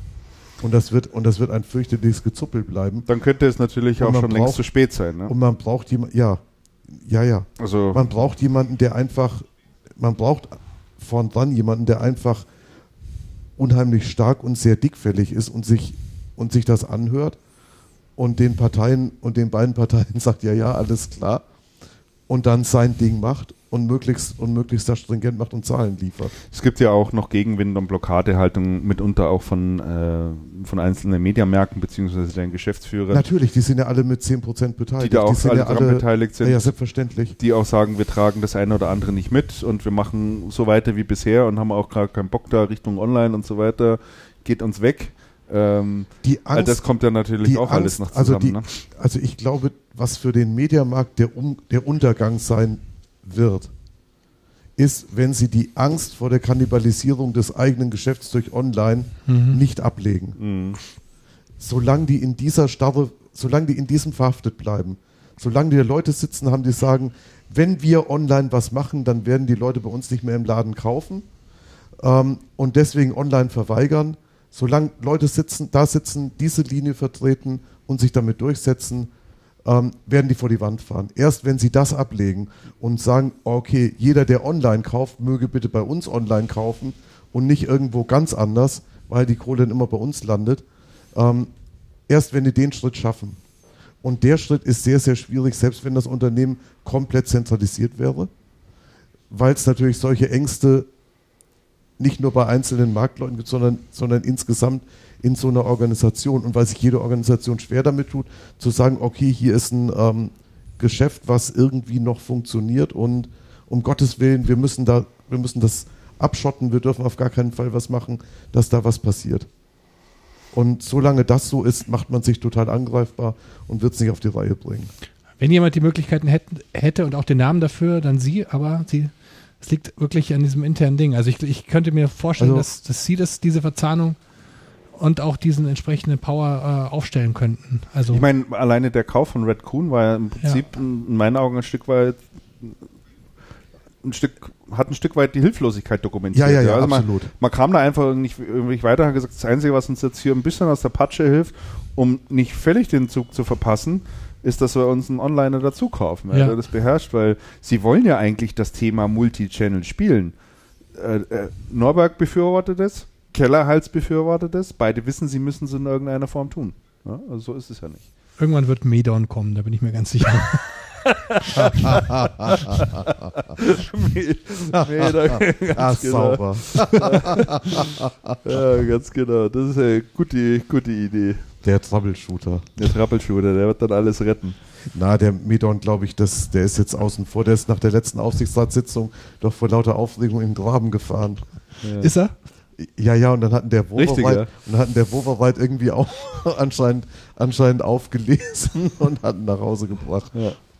Jetzt legt er sich gerade mit dem Aufsichtsrat an, der Medon. Naja, gut. Also ich weiß nicht, ob das mit dem Medon da nochmal was wird in dem Zusammenhang. Aber so, ah, solange die bei der Metro mit allem Mann ihre Ängste da nicht über Bord werfen und wird das, wird das unmöglich was werden. Hm. Aber wir kommen ja nachher auch zu, einem- zu einem Unternehmen bei Microsoft, die jetzt radikal, also nicht, dass es da so dramatisch war oder so interne Konflikte war. Doch, es war schon dramatisch. Ja, es war dramatisch, Ich würde Da sagen, es kommen war wir ja gleich drauf, ja. Und da haben wir jetzt einen ganz neuen Wind an der Geschäftsführung. Da können wir ja gleich. Da können wir, ja, genau, da kommen, Und eine wir, ganz winzige Kleinigkeit hat sich nur geändert. da kommen wir, da kommen wir wirklich gleich drauf. Da kommen wir aber gleich drauf. das aber lasst uns, lasst uns vielleicht, äh, wenn wir Mediamarkt jetzt mal so äh, ein Stück weit liegen lassen. Ähm, es gab noch einen sehr schönen Beitrag in der Wirtschaftswoche, der veröffentlicht wurde, ähm, wo wir mal sehen, dass selbst wenn alles in Ordnung ist und die Eigentümerstruktur stimmt und die Gesellschaftsstruktur stimmt etc. pp., dass es da nach wie vor einige äh, Retailer gibt, ähm, die derzeit keinen guten Job machen, was in die Richtung bedeutet, was in die Richtung geht, dass sie ihre Zukunft sichern. Die Wirtschaftswoche hat einen Beitrag veröffentlicht, dort wird vorgestellt eine Studie bzw. ein Ranking von der Unternehmensberatung Wieselhuber und Partner, die ist recht bekannt und auch renommiert, und haben mal nachgeschaut, welche stationären Händler sind denn von dem Thema E-Commerce am stärksten betroffen oder haben die schlechtesten Aussichten, ähm, ihr Überleben da weiter zu sichern. Ja, also so. Und dann konnte man also im schlechtesten Fall 100 Punkte erreichen und es sind ähm, auf den Plätzen 2 und 3 der am stärksten gefährdeten Händler ähm, zwei Unternehmen gelandet, die wir beide auch sehr gut kennen. Das ist einmal Medimax und äh, es ist zum, also die EP-Tochter Medimax und die Verbundgruppe Expert, die beide einen Bedrohungsgrad, so haben die das äh, genannt, von 81 bzw. 78 Punkten haben. Von 100 möglichen. Also Platz 2 und 3 der am stärksten gefährdeten Händler. Ähm, nur noch, hier steht noch, nur noch der Spielwarenverbund Vedes erzielte mit 84 Punkten noch ein schlechteres Ergebnis. Also die haben dann Fede, ja, die sind auch so konservativ. Platz, Platz ist unglaublich. 1 sozusagen, Platz 1 sozusagen belegt. Also nochmal ein schönes Beispiel dafür, dass selbst wenn, wenn eigentlich die Strukturen soweit in Ordnung sind, es offensichtlich einigen alteingesessenen Händlern nicht gelingt, mit dem Thema E-Commerce richtig umzugehen. Übrigens sind Mediamarkt, Ja, übrigens sind Mediamarkt und Saturn auch auf dieser Liste der, der bedrohten äh, Händler gelandet. Ja. Und da gab es kürzlich noch ein, noch ein Update zu der Studie, auch von der, was ich auch ganz interessant fand, auch von der, von der Wirtschaftswoche erneut publiziert. Da wurden Kunden befragt, äh, welche von diesen äh, Retailern, die auf dieser Liste, auf der roten Liste sind, äh, sie denn vermissen würden, wenn die verschwinden würden vom Markt. Ja. Und da kam äh, heraus auch mal was Positives in diesen Zeiten für Mediamarkt Saturn. Es wurden nur, es würden nur drei äh, Händler vermisst werden. Und zwar äh, Mediamarkt, Saturn und C&A. Also die restlichen Händler von dieser bedrohten Liste, die wird Vermisst man auch gar nicht vermissen, wenn die dann verschwinden. Ne? Also diese, das ist praktisch eine Update-Studie noch und äh, wie gesagt, nur, nur diese drei, äh, diese drei wird man, würde man nicht vermissen. Und äh, Baby One ist der, ich habe da mal drauf geguckt, war der Spitzenreiter, da würden 82 äh, Prozent sagen, äh, weg damit. Also die, äh, die äh, auch mal ein Kenne ich ja positives. noch nicht mal. Nee, kannte ich auch gar nicht. Baby wann? Wahrscheinlich so wie Baby Walz, einer der Aber, ähm, großen Babyausstatter. aber was macht denn jetzt Mediamarkt? Also C&A kann ich ja nachvollziehen, weil die haben ja Klamottenmarken und, äh, und haben ja bestimmt auch, die haben ja auch, sie haben auch geschafft, ja so eine Jugendklamottenmarke einzuführen. Also die haben sich ja auf eine bestimmte Art und Weise stehen ja für Produkte, aber warum Mediamarkt? Also was würde man an Mediamarkt vermissen bei aller Wertschätzung? Hast du früher Kann bei ich dir- Saturn CDs gekauft? Kann ich dir. Nee, ja gut, CDs kauft doch heute keine Sau. Nein, das ist aber- das ist der aber Punkt. Saturn. Du bist damit groß wir sind geworden. die auch, ne? Generation, wir sind die Generation Saturn. Nee, ich glaube, ja, ja ja, schon. Augsburg. Ja, aber ich glaube, ich, nein, ich, ich glaube, es, ist ganz, es liegt ganz einfach daran, dass, dass da unheimlich viele Filialen gibt und, und Ja. du, Ja, du ja, einfach, einfach überall auf die stößt und sagst, wenn du mal dran denkst, in Richtung Fernseher oder Richtung Unterhaltungsindustrie oder sonst da irgendwas oder auch nur ein Kabel brauchst, das du dann für dreifaches Geld irgendwo bei denen kaufst.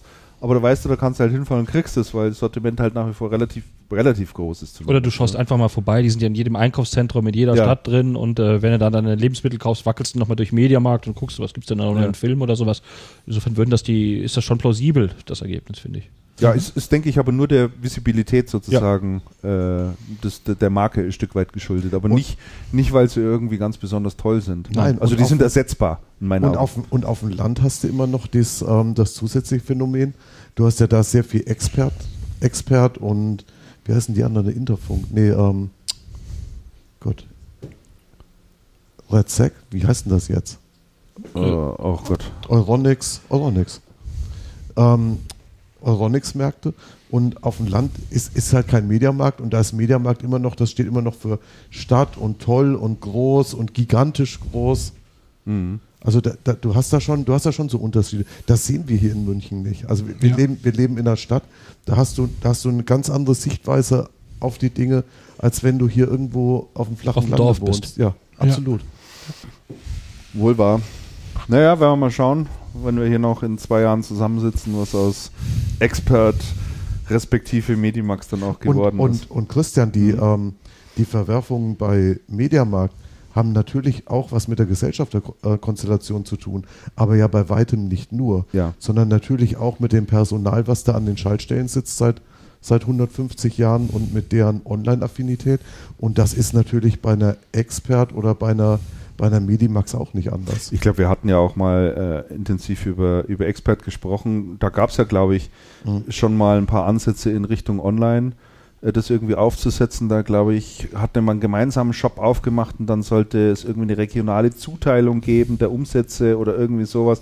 Oder nach Postleitzahlengebiet irgendwie. Und das hat ja auch irgendwie alles nicht funktioniert. Also Multichannel ist auch nicht ganz einfach, äh, muss man schon auch sagen. Da ist Nein, sicherlich nein. ein bisschen was äh,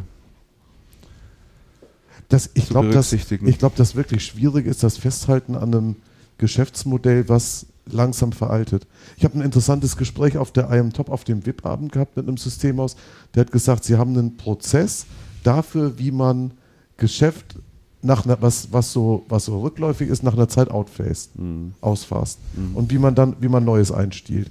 Das haben wir uns, ausge, hatte, haben wir uns ausgedacht. Das ist was total Interessantes, das ist überhaupt nicht einfach und man braucht einen Prozess dafür, wie das etabliert ist. Ich habe da noch eine Frage dazu. Was, wisst ihr, was die für ein, für ein Warenwirtschaftssystem im Einsatz haben, Mediamarkt? Weil, also ich, ich weiß, dass die, ich glaube, bin mir ziemlich sicher, dass die es umgestellt haben auf jeden Fall. Wenn ich jetzt drüben bin, wir haben Sind ja die hier. SAP-Kunden? Sind die SAP? Ich weiß es nicht, Fragezeichen. Ja. Ich weiß es nicht. Also ich weiß nur, wenn ich dann mal da reinschaue und, äh, und was bestellen möchte oder holen möchte, dann gucken die jetzt immer so. Also da darf auch der, da darf auch der Kunde über die Schulter gucken und die bewegen sich letztlich auch in dem Browser-System auf jeden Fall. Und Mhm. äh, es, sind, es ist quasi nicht viel anders als bei Apple, bis auf dass man es halt nicht dort direkt bestellen kann oder eben bei Notebooks billiger jetzt zum Beispiel. Aber Ja. also man darf über die Schulter gucken und auf jeden Fall ist das nicht mehr irgendwie eine, irgendeine On-Premise-Software, das ist auf jeden Fall was mit einem Browser oben, wo die quasi selber die Lagerbestände per Ach, Browser an. checken. Ja. Also da ist, hat sich wohl was getan. Vielleicht noch nicht in allen Shops, aber zumindest in dem. Ja, vielleicht haben sie bei der Logistik ein bisschen was umgesteckt, äh, umgestellt. Aber um das Thema ja, äh, hier auch noch abzuschließen, ähm, das ist mir gerade noch eingefallen, als ich mit einigen sehr hohen Herren aus der IT-Industrie da zusammenstand, mit Herstellern zusammenstand am, an dem VIP-Abend. Da hat so manche gesagt, also sie hätten überhaupt kein Problem damit und ihnen wäre es gerade recht, wenn es Mediamarkt nicht mehr geben würde, weil deren Auftreten gegenüber den Herstellern nach wie vor schon nicht ganz spannungsfrei ist. Also da wird schon enorm viel abverlangt und da sitzt man auf einem sehr hohen Ross und äh, verlangt dort ganz bestimmte Konditionen, wo eigentlich jeder sagt, ihr seid eigentlich die Letzten, die das verlangen. Die Kondition, das Konditionenmodell wurde der Marktentwicklung nicht direkt Nicht direkt angepasst, sondern ja. umgekehrt proportional oder ja, so ähnlich. ja, ja, wurde da Ja, habe ich, auch- hab ich öfter gehört. Ich will das Thema nicht künstlich in die Länge ziehen, Christian, Ja, ja, aber nein. Mediamarkt äh, wollten wir noch nicht abschließen ohne die, die Geschäftszahlen. Richtig? Ja. Die haben wir Richtig, äh, ja. nur so am Rande mitgekriegt. Wir waren ja die ganze Zeit auf der, auf der, auf der, bei Inge, auf der, auf der Messe gewesen. Da wurden die am Donnerstag, am Donnerstag hat die äh, Metro die Geschäftszahlen veröffentlicht von, ähm, von Mediamarkt Saturn. Ähm, und die gingen in den ersten drei Monaten des Jahres, also im ersten Quartal, ich glaube, das ist das zweite Geschäftsquartal der Metro, gingen die um 5,8 Prozent äh, zurück in Deutschland, der Umsatz von, von Media Saturn, auf 2,24 Milliarden Euro. Ich kann mich nicht erinnern, dass es mal so einen starken Umsatzrückgang von fast 6 Prozent gab in Deutschland. Gesamtumsatz, Im also Kernmarkt, ne? im Kernmarkt. Der, der Gesamtumsatz äh, international, der ging äh, gesamt ging um 4% zurück auf 4,88 Millionen Euro. Online stark gestiegen, 35 Prozent, mittlerweile 800.000 Euro, aber immer noch nur in Anführungsstrichen 7 Prozent vom, äh, vom Gesamtumsatz trägt online dazu bei. Also auf der Fläche haben sie schon äh, stationär schon, schon deutlich verloren und äh, ja, das ist also der, der, der Sie haben Trend. negativ abgeschlossen. Ja, und die, äh, und äh, die Antwort jetzt natürlich, das, was jetzt auch vor kurzem, als der, der Herr Norberg noch da war, äh, der, der schwenkt zum Multichannel und, und zum Online und Genau, das waren noch die, äh, die Zahlen dazu. Gut, dass wir die noch nachgeliefert haben. Das hat also sich, das hat sich das einfach überhaupt nochmal. Ne? gar nicht gut entwickelt, in keinerlei Hinsicht. Mhm. Und auch diese, auch diese 30% Wachstum bei Online, ähm, ich weiß nicht, ob man da jubeln muss, wenn man von dem Niveau kommt, von dem sie kommen. Nee, das ist jetzt Ich würde, nicht ich würde, irgendwie. ich würde nicht so jubeln. nee. Also da gibt es schon noch äh, von, äh, von einigen Playern im Markt äh, ganz andere Zahlen, die man dort zu lesen bekommt. Das steht, glaube ich, Aber die Metro ist eh schwach außer. Zweifel. Ja.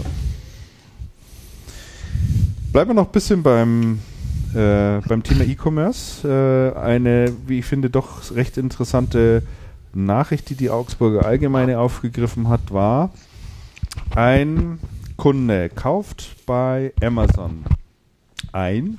Und zwar kauft er sich dort ein Fliegengitter zum Preis von 22 Euro und 51 Cent. Das hat er aber nicht bei Amazon direkt gekauft, sondern auf dem Amazon Shop. In, in einem Amazon-Shop, genau. In einem, es ist ja mitunter, teilweise bietet In so Amazon einem die Ware selber an und teilweise gibt es eben genau. eben Partner, die, äh, die dort ihre Ware anbieten. War also in einer dieser Partnershops und hat also für 22,51 Euro ein Fliegengitter dort eingekauft und dieses Fliegengitter muss man jetzt also zuschneiden natürlich, damit seine Funktion erfüllt, eben die Fliegen draußen zu halten und trotzdem ein bisschen Luft durchzulassen. So, und ähm, jetzt ist der, hat der Ärger sozusagen begonnen. Der, der, Kunde, der Kunde hat sich also beim, äh, beim Händler beschwert und zwar deswegen, ähm, weil er gesagt hat, Lieferung war alles in Ordnung und das Produkt ist auch gut und so weiter, aber ähm, wie dort angegeben ist, den Innenrahmen zu messen und das ganze Ding auszuschneiden, sei einfach schlicht und einfach falsch. Also der hätte es gekauft, aber das Fliegengitter kriegt er einfach nicht an den Start, weil diese ganze Anleitung nicht stimmt. Und das hat er äh, in Amazon in die Bewertung reingepostet bei dem Händler. So, und da hat er also im Wortlaut geschrieben, die Lieferung erfolgte schnell, das war das Positive. In der Anleitung steht ganz klar, man muss den Innenrahmen messen, das ist falsch. Damit wird er zu kurz. Die Ware selbst macht einen guten und stabilen ein macht einen guten stabilen Eindruck. Der Verkäufer nie wieder. So und äh, ist, glaube ich, eine Bewertung, die, die man ja durchaus zu lesen bekommt, wenn man online einkauft. Ähm, da kann man sich jetzt noch überlegen, okay, Produkt scheint gut zu sein, liefern tut er wohl offensichtlich auch, aber man muss wohl offensichtlich bei der Installation ein bisschen aufpassen. Finde ich jetzt persönlich nicht so weit schlimm. Der Händler war jedenfalls so sauer, dass er den Kunden dann per E-Mail angeschrieben hat und ihn aufgefordert hat, äh, diese Bewertung wieder zurückzunehmen, was der Kunde nicht gemacht hat. Daraufhin hat der Händler dem Kunden mit dem Anwalt gedroht und hat gesagt, wenn du das nicht runternimmst, ähm, dann kriegst du A, eine Unterlassungserklärung und außerdem wirst du die Anwaltskosten zu tragen haben.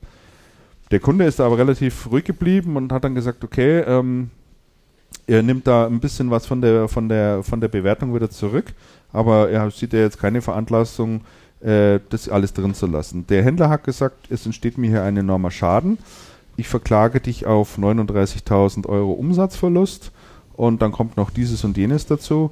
Es hat sich hochgeschaukelt, äh, bis die gesagt haben, wir wollen, äh, oder der Händler hat gesagt, ich will ähm, 70.000 Euro von dir äh, für, für, für, dieses Drama.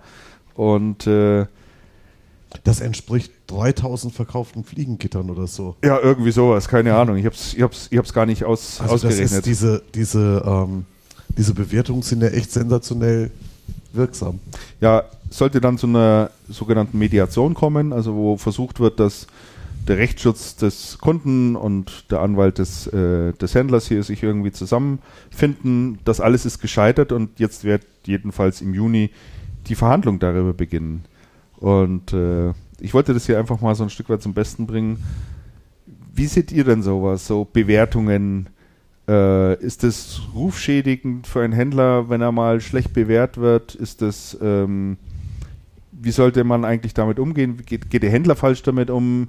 Überzieht der Kunde maßlos? I don't know. Wie ist da eure Ansicht zu dem Thema? Ja, Bewertungen sind ja einen, äh, haben einen enormen Einfluss auf die Kaufentscheidung, wie wir alle wissen. Selbst wenn man Hotelzimmer bucht, guckt man sich jetzt an, was, was, was sagen denn die, die Besucher dazu? Und das ist mal der umgekehrte Weg, ne? Die, die, ähm, die positiv in Anführungsstrichen gefälschten äh, Bewertungen standen sonst immer im Vordergrund, dass die, mhm. dass die Anbieter selbst ihre, ihre Waren äh, schön schreiben, auf, auf Amazon zum Beispiel. Und das ist jetzt mal der, der, der umgekehrte Fall der aber auch berechtigt ist, wie ich finde, natürlich jetzt nicht mit dem mit den übertriebenen äh, Schadensersatzzahlungen, aber dass dass man nicht einfach Produkte äh, fälschlicherweise schlecht redet, ist natürlich auch äh, hart und äh, führt zu einem wirtschaftlichen Schaden und äh, das hat der Kunde aber glaube ich nicht fälschlicherweise das Produkt runtergeschrieben, sondern einfach gesagt mit der Anleitung, die ihr mir hier mitliefert, funktioniert es funktioniert es einfach nicht. Das Fliegengitter fällt runter sozusagen. Also er hat okay, ja, ja. Also wenn die Anleitung schlecht war, dann hat er völlig recht, dass er nörgelt. Punkt. Und wenn das so ist, dann muss man das auch sagen können. Finde ich auch. Finde ich absolut auch. Und, und Achso, ich muss den, den Alex wieder einstellen. Und selbst wenn er. Und selbst hat sich gerade einen Kuchen geholt. Und selbst wenn er nicht recht hat, also der Kunde, ja. halte ich es für eine völlig falsche Umgehensweise mit dem Kunden. Weil normalerweise kannst du als, als Händler doch hergehen und sagen: Pass mal auf, lieber Kunde, ich schicke dir ein neues vorbei mit der richtigen Anleitung. Ich tue die Anleitung überarbeiten. Dann sagt der Kunde normalerweise super Sach. Dann schreibe ich drunter, habe ein neues bekommen. Find's toll. Toller Service. Man kann sich doch da einigen. Ich weiß gar nicht, wo das Problem ist. Ich weiß nicht, ob das jetzt so schwer ist, das Fliegen anzubringen. Ich bin jetzt handwerklich also, nicht besonders begabt, aber ich denke, das müsste auch ohne. Aber, ich, aber Kunden beschimpfen ist doch scheiße. Naja, ich meine, wozu? Also ich denke, auf jeden Fall sollte der Händler im Rahmen dieser Plattform, es geht soweit, weil ich weiß, bei Amazon eigentlich die Möglichkeit haben, diesen Kommentar zu kommentieren mhm. und sich hier zu rechtfertigen. Und da kann sich doch jeder eigentlich ein Bild machen äh, von dem Vorgang. Also wenn, ja, der, wenn der jetzt wüst beschimpft würde oder sachlich ist und dann eine sachliche Antwort kommt oder informiert sogar, wenn eine wüste Beschimpfung kommt, äh, wenn der Händler nur drunter schreibt, das stimmt. Also ich meine, äh, wenn er sich halt trotzdem sachlich dazu äh, äußert, dann kann sich der Besucher der Seite da ein Bild dazu machen. Also insofern denke ich, solange der Händler die Möglichkeit hat, sich zu rechtfertigen, für die Anschuldigung, äh, was es, glaube ich, auch geht bei Amazon, soweit ich weiß. Das funktioniert ja auch. Genau. Du kannst ja kommentieren und es können ja auch. Kann der Händler auch kommentieren? Ja. Du, kann, du kannst auch Stellung nehmen. Ja, du kannst und es kann Und es und es, es, es gibt ja auch noch diesen Knopf, war die, war die, ähm, war der Kommentar hilfreich oder nicht? Mhm. Und ja. wenn dann, gut, wenn natürlich 3000 Leute dann sagen, super, das Fliegengitter kaufen wir nie mehr, ist das schon scheiße, aber ich glaube mal nicht, dass das passiert ist. Zumindest könnte der Händler, wie auch immer, der, ich meine, der hat so viele Optionen eigentlich, das irgendwie wieder hinzubiegen. Kommentar ist die eine Möglichkeit. Er kann ein Update bei seinem Produkt machen und sagen, jetzt mit neuer Anleitung oder jetzt mit überarbeiteter Anleitung, sodass der Kunde merkt, aha, ich, da hat was getan. Und er hat doch jetzt den Spott und den Schaden. Ich meine, man merkt es doch ganz schön in dieser Runde. Ich meine, der Händler. Ja, ja, ja. Ich meine, also, Wie eichhörnchenhaft ist das denn? So, so hart es klingt, ich glaube, auch die moralische Frage stellt sich gar nicht, ob das so moralisch in Ordnung ist vom Kunden, dass er da so rummotzt oder. Ich glaube, Fakt ist, der Händler muss sich in der heutigen Welt damit auseinandersetzen, dass er eben öffentlichen Kommentaren ausgesetzt ist. Also wenn es nicht auf Amazon ist, dann wird sich, und Amazon das verbietet zum Beispiel, äh, die Kommentarfunktion, was sie natürlich nicht tun würden, aber gehen wir mal davon aus, Mhm. dann würde sich möglicherweise eine zweite Plattform bilden, wo über die Produkte ähm, geredet wird. Auch kann ich ja nicht verhindern, dass bei Facebook schlecht über mich gere geredet wird. Genauso wie ich quasi auch mich äh, irgendwas mir überlegen muss, mich im Facebook-Umfeld oder im Social-Media-Umfeld ähm, einfach Kritik zu stellen, weil, weil da wird einfach über einen geredet. Äh, man kann das ja auch sehr schön beobachten, wenn man mal auf die Amazon-Seite geht, wie viele Leute da ihren Frust über Amazon ablassen und Mhm. Amazon sich die Mühe nimmt, wirklich jeden einzelnen Kritikpunkt zu beantworten. Sie haben auch keine große andere Möglichkeit. Und darum geht's, glaube ich. Also ich glaube, ein Händler darf auf keinen Fall hingehen und sich über motzende, schlecht gelaunte, unzufriedene Kunden, die es im Einzelfall immer gibt, ähm, beschweren. Das kann er vielleicht tun, aber er muss sein Geschäftsmodell oder seine Einstellung, wie er kommuniziert, darauf einstellen, dass, dass, dass das einfach passiert. Und da ist das die falsche Vorgehensweise meines Erachtens, weil das wirst du auch durch so einen Einzelfall niemals beenden können, dass die Leute im Internet äh, ja, schimpfen oder ihren Kommentare abgeben. Das ist nicht mehr zu verhindern. Also in meinen Augen hat der Händler ja alles dafür getan, um so einen Shitstorm herauf Richtig. zu beschwören. Ja? Also Richtig. dümmer kann man es ja eigentlich nicht mehr anstellen, so nach meinem Ja. Dafürhalten. Aber immer wieder wird da reingetappt. Es war, gab unlängst eine, eine Geschichte, Shell ähm, haben unlängst eine Aktion gemacht, indem man Schokolade bei ihnen kaufen musste. War, glaube ich, sogar noch ein Stückchen billiger als üblich. Da hat man Punkte dafür bekommen. Und zwar relativ viele und konnte diese Für Schokolade? Punkte für Schokolade. Und, und tanken natürlich, ja. Und äh, konnte dann diese Punkte sammeln und gegen ein Amazon Kindle eintauschen. Im Wert von, ich glaube, was kostet 79 Euro oder sowas. So. Äh, da wurde von Kundenseite schon mal relativ rasch klar, dass die 2000 bestellten, von, von Shell bestellten Kindles nicht ausreichen werden, um alle Kunden glücklich zu machen. Also haben sie auf ihrer Facebook-Page geschrieben, macht euch mal keine Sorgen, wir haben die fünffache Me- Menge bestellt, also 10.000 Stück. Was ist passiert? Die sind irgendwann an einem äh, Freitag, ich glaube, es war der 2. Mai, an den Start gegangen. Um 10 Uhr sollte es losgehen. Da konnte man sich quasi darauf bewerben auf das, auf das Ding. Es ging nicht über Facebook, sondern über eine eigene Landingpage. Die ist in die Knie gegangen, war nicht erreichbar. Woraufhin bei Facebook ein Shitstorm losgegangen ist, keinesgleichen. Also das muss man sich auch mal reinziehen. Da kaufen Kunden Schokolade für Geld und bekommen einen Gegenwert und haben aber die Möglichkeit, wenn sie sich rechtzeitig äh, bewerben, noch ein Kindle oben drauf zu bekommen. Und fangen auf dieser Facebook-Seite an, Shell dermaßen runterzumachen, dass alles zu spät ist, wo ich mir auch denke, wie geht das eigentlich an? Die müssten doch eigentlich zufrieden sein, die Kunden auch. Sie haben doch einen Gegenwert bekommen, nämlich ihre Schokolade in dem Fall. Es ist ja nicht so, dass sie einen Verlust haben, dass sie irgendwo Geld hingeworfen haben und nichts dafür bekommen haben. Sie haben ja zumindest ihre Schokolade bekommen. Sie haben halt das Kindle nicht bekommen, weil es technisch irgendwie nicht funktioniert hat. Ja. Das finde ich irgendwie, das, das nimmt immer gleich so Extreme an, ja. Was wahrscheinlich auch dem Umstand geschuldet ist, dass halt heute öffentlich über soziale Netze etc. pp. gespielt wird. Ne? Und das ist heute schon, glaube ich, ein Faktor, dass ein Handelsunternehmen insbesondere auch auf dem Radar haben muss, wie es über ihn, wie über ihn gesprochen wird, wie er wahrgenommen wird in der Öffentlichkeit. Ne? Ich meine, früher war das Mundpropaganda, ne? Da warst du am Ort irgendwo, da gab es noch kein Internet, aber da wusste man, zum Bekleidungshaus XY brauchst nicht gehen, weil alle Hosen, die du dorthin bringst, die sind ständig zu kurz. Ja? So wussten alle Nachbarn das. Heute hat es halt eine ganz andere Dynamik. Ich, ich denke wirklich, es, es muss der Fall sein, dass man, dass man damit klarkommen muss als Händler, so hart es klingt. Und da kann man sich nicht, das ist die normative Kraft des Faktischen, wie es so schön heißt, und da kann man sich nicht dagegen wehren. Ja. Ähm, Also Beschwerdemanagement ist, glaube ich, besser als ja, als sowas. Da könnten wir übrigens in dem Kontext ist. auch mal diese Ariel 88 Geschichte ansprechen. Die war auch, die war auch nett. Habt ihr das mitbekommen? Nee. Nee. Habt ihr nicht mitbekommen? Erzähl's kurz. Ja, also die ganz kurze Variante ist, dass in diesen Tagen aus Versehen ähm, wohl tatsächlich, weil, äh, weil Ariel sich inzwischen, ich wollte von Aria sagen, das ist nämlich tatsächlich dann der Witz dazu gewesen, ähm, tatsächlich äh, eine, eine Sorte rausgebracht hat, die jetzt 88 verschiedene Arten schafft, Von Flecken, Flecken ich, beseitigen entfernen kann, ja. genau, und dann das Ariel oder eben auch, wie jetzt viele sagen, Aria 88, dann diese Packung. Äh, und äh, die sieht also wirklich, äh, die stehen, die haben sie angefangen auszuliefern, haben es dann sofort gestoppt. Aber der Shitstorm, der auf die eingeht, und es lief über eine unglaublich bekannte und große Werbeagentur, ähm, war also oder ist Komm. noch enorm. Also es ist gerade noch ein heißes Thema. Es kommt auch noch. Ich habe es erst gestern wieder im Fernsehen gesehen Ja. darüber. Also ganz groß Ariel 88, die Verpackungen mit dem berühmten Hitlergruß quasi. Genau. Und ähm, naja. Aber die müssen sich jetzt auch, also ich glaube auch, wenn man halt, äh, halt dann einfach einen Fehler macht oder was unklar ist, wie in dem Fall, oder man sich vertut, die müssen halt jetzt damit klarkommen, dass sie halt jetzt einfach dem ausgeliefert sind. Und genau. Es gibt ja Methoden, sich zu wehren, aber das ist schon, also zum Teil ist natürlich diese Hetze dann auch nicht mehr lustig irgendwie. Mhm. Das stimmt. Äh, lass uns mal weitermachen. Ich habe noch zwei kurze Meldungen, wo ich zumindest, äh, die ich zumindest erwähnen möchte. Das einmal, eine ist Amazon testet äh, eigenen Lieferdienst in den USA. Also Amazon wächst da drüben so gewaltig, äh, dass die immer wieder vor logistischen Herausforderungen stehen und nicht mehr alleine darauf vertrauen, äh, Logistikdienstleister zu beauftragen wie DHL, UPS und was da sonst noch alles am Start ist, sondern man versucht gerade parallel in einigen Orten, hat man es getan, eigene Lieferdienste aufzusetzen.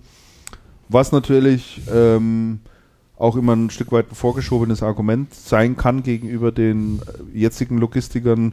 Man hat halt hier noch weiteren Zugriff auf die komplette Wertschöpfungskette. Ja, also äh, hat es halt wirklich durchgängig und kann das selber gestalten. Und hat alles im Griff. Ne? Das, Und hat Logis- alles im- das Logistiker-Bashing ist ja sowas wie das, äh, wie das Carrier- oder Netzbetreiber-Bashing. Jeder schimpft über, über Ja, eine DHL, ja. über eine, die haben ja auch einen täglichen Shitstorm in, in, auf Facebook etc. Also da kann man dann, äh, hat man es selber im Griff und äh, ja, kann auch versuchen, schneller zu liefern. Genau, die können es einem eh nicht recht machen. Ja, es, es ist richtig. Und ähm, es sind ein paar äh, PowerPoint-Folien durchgesickert von einer großen Veranstaltung, die die Post gemacht hat. Ähm, dort wird unter anderem sichtbar, äh, dass die Post sehr stark darauf hinarbeitet, äh, taggleiche Lieferungen hinzubekommen durch neue logistische Ansätze. Ähm, es soll persönliche Packstationen auch geben, die dann für Häuser sind. Also Packstationen kennt man heute natürlich schon, die an Tankstellen oder sonst irgendwo stehen. Aber das kleinere Hausanlagen, wo was weiß ich, 20 Wohnungen sind oder sowas, dass die eine eigene Packstation bekommen, wo die Postboten, Paketboten sozusagen ihr Zeug reinschicken können oder reinstellen können und Kunden, die ja eigentlich äh, oder viel Retouren dann auch haben, das dort wieder reinpacken und dann nimmt der Postbote ganz einfach mit. Euch geht es wahrscheinlich auch nicht anders als mir, wenn man mal bei der Post tatsächlich ist und was abgibt. Die Schlange, die da drin ist, die Leute geben eigentlich nur Retouren ab und links und rechts sammeln sich riesige Berge. Zumindest ist es bei uns bei der Post so. Äh, ein interessantes Konzept verfolgt derzeit Google, die ja auch immer viel gebasht werden. Was heißt gebasht? Oder sagen wir mal auch immer wieder dafür herhalten müssen, dass gesagt wird, äh, Google nimmt uns Händlern Geschäft weg ähm, äh, und machen dort einiges. Google hat jetzt eine, sei, eine seiner Apps ein Stück weit erweitert. Jetzt kriege ich die Webseite nicht auf, jetzt kommt sie. Ähm, die kennt vielleicht einer. Google Now ist sowas wie, wie lässt sich Google Now am besten beschreiben? Google Now ist ein Orts, die Orts, So ein Umgebungsinformationssystem oder so. ja, genau, so wie Foursquare beispielsweise oder Yelp oder was da sonst noch alles am Start ist. Und diese App ist also äh, durchaus in der Lage, festzustellen, wo man sich gerade befindet und blendet einem dann ein, welche Produkte beim Händler XY, der gerade 20 Meter entfernt ist, am Start sind. Und das finde ich mal eine ganz interessante Entwicklung. Und äh, man kann stationäre Händler dann nur mal auffordern, sich das Thema mal ein bisschen genäher, näher anzuschauen, weil ich das ganz, ganz interessant finde. Ähm, als eine der Möglichkeiten oder eine der vielen Möglichkeiten, die ein stationärer Händler unter anderem besitzen kann oder in Anspruch nehmen kann, um auf seine Angebote, sein Portfolio ein Stück weit hinzuweisen, wenn die Leute gerade in der Nähe sind. Ne? Also in beide Richtungen, wenn ich dich jetzt richtig verstanden habe. Du hast gesagt, das zeigt es von alleine quasi an, wenn, ähm, ähm, wenn, der, wenn die Person sich in der Nähe befindet, aber man kann natürlich auch suchen, ob, Ja. ob das gerade unterwegs ist. Ganz aber man genau. kann auch andersrum seine Angebote eben Dort reinstellen. dort reinstellen und, anbieten. die erscheinen dann quasi. Zumindest ganz, ganz genau, zumindest sicherstellen, dass das eigene Portfolio dort auch äh, in Google sozusagen gefunden wird. Im Übrigen Werbung, die auch äh, eher im Interesse des, des äh, Kunden natürlich ist. Ne? Ganz genau. Und das ist ja das Spannende an der ganzen Geschichte. Ganz Nicht genau. Ja. Jede Werbung ist ja sinn, sinnfrei. Okidok. Dann. Was, was übrigens bei Ja. Google sensationell funktioniert, an der Stelle mal eingeflochten, Mhm. ist ähm, in der Routenplanung die ähm, Anzeige für den öffentlichen Nahverkehr. Ja, das war auch Also neu in jetzt, München, das funktioniert tatsächlich und mit den beinahe tatsächlichen Abfahrtzeiten. Mhm. Also Dafür funktioniert der halt öffentliche Nahverkehr schlecht. Ne? in München. Definitiv. Definitiv. Und die Systeme, die der öffentliche Nahverkehr in München anbietet, funktionieren immer dann schlecht, wenn es Unregelmäßigkeiten gibt. Wenn alles gut läuft, funktioniert das super. Wenn die, da gibt es da so eine Funktion, wo man sieht live, wann an der Station die Bahnen fahren. Ja. Wenn die S-Bahn, wie im Moment, weil an Wochenenden immer gebaut wird, Pendelverkehr hat Mhm. ähm, und man eigentlich wissen müsste, weil nicht immer sofort eine kommt, wann die kommen, wird das konsequent ausgeblendet. Dann wird die S-Bahn konsequent aus allen Systemen ausgeblendet, als wird sie niemals fahren. Okay. Das ist ähm, in der Denke der Verantwortlichen ähm, irgendwie noch nicht so richtig verankert, okay. wie die Dinge sein, sein könnten. Lass uns mal äh, in den Systemausbereich reinschauen. Da haben Jo. wir noch äh, zwei Sachen drin stehen, über die wir sprechen sollten. Ähm, Fritz und Macchiol ähm, sind erheblich unter Druck.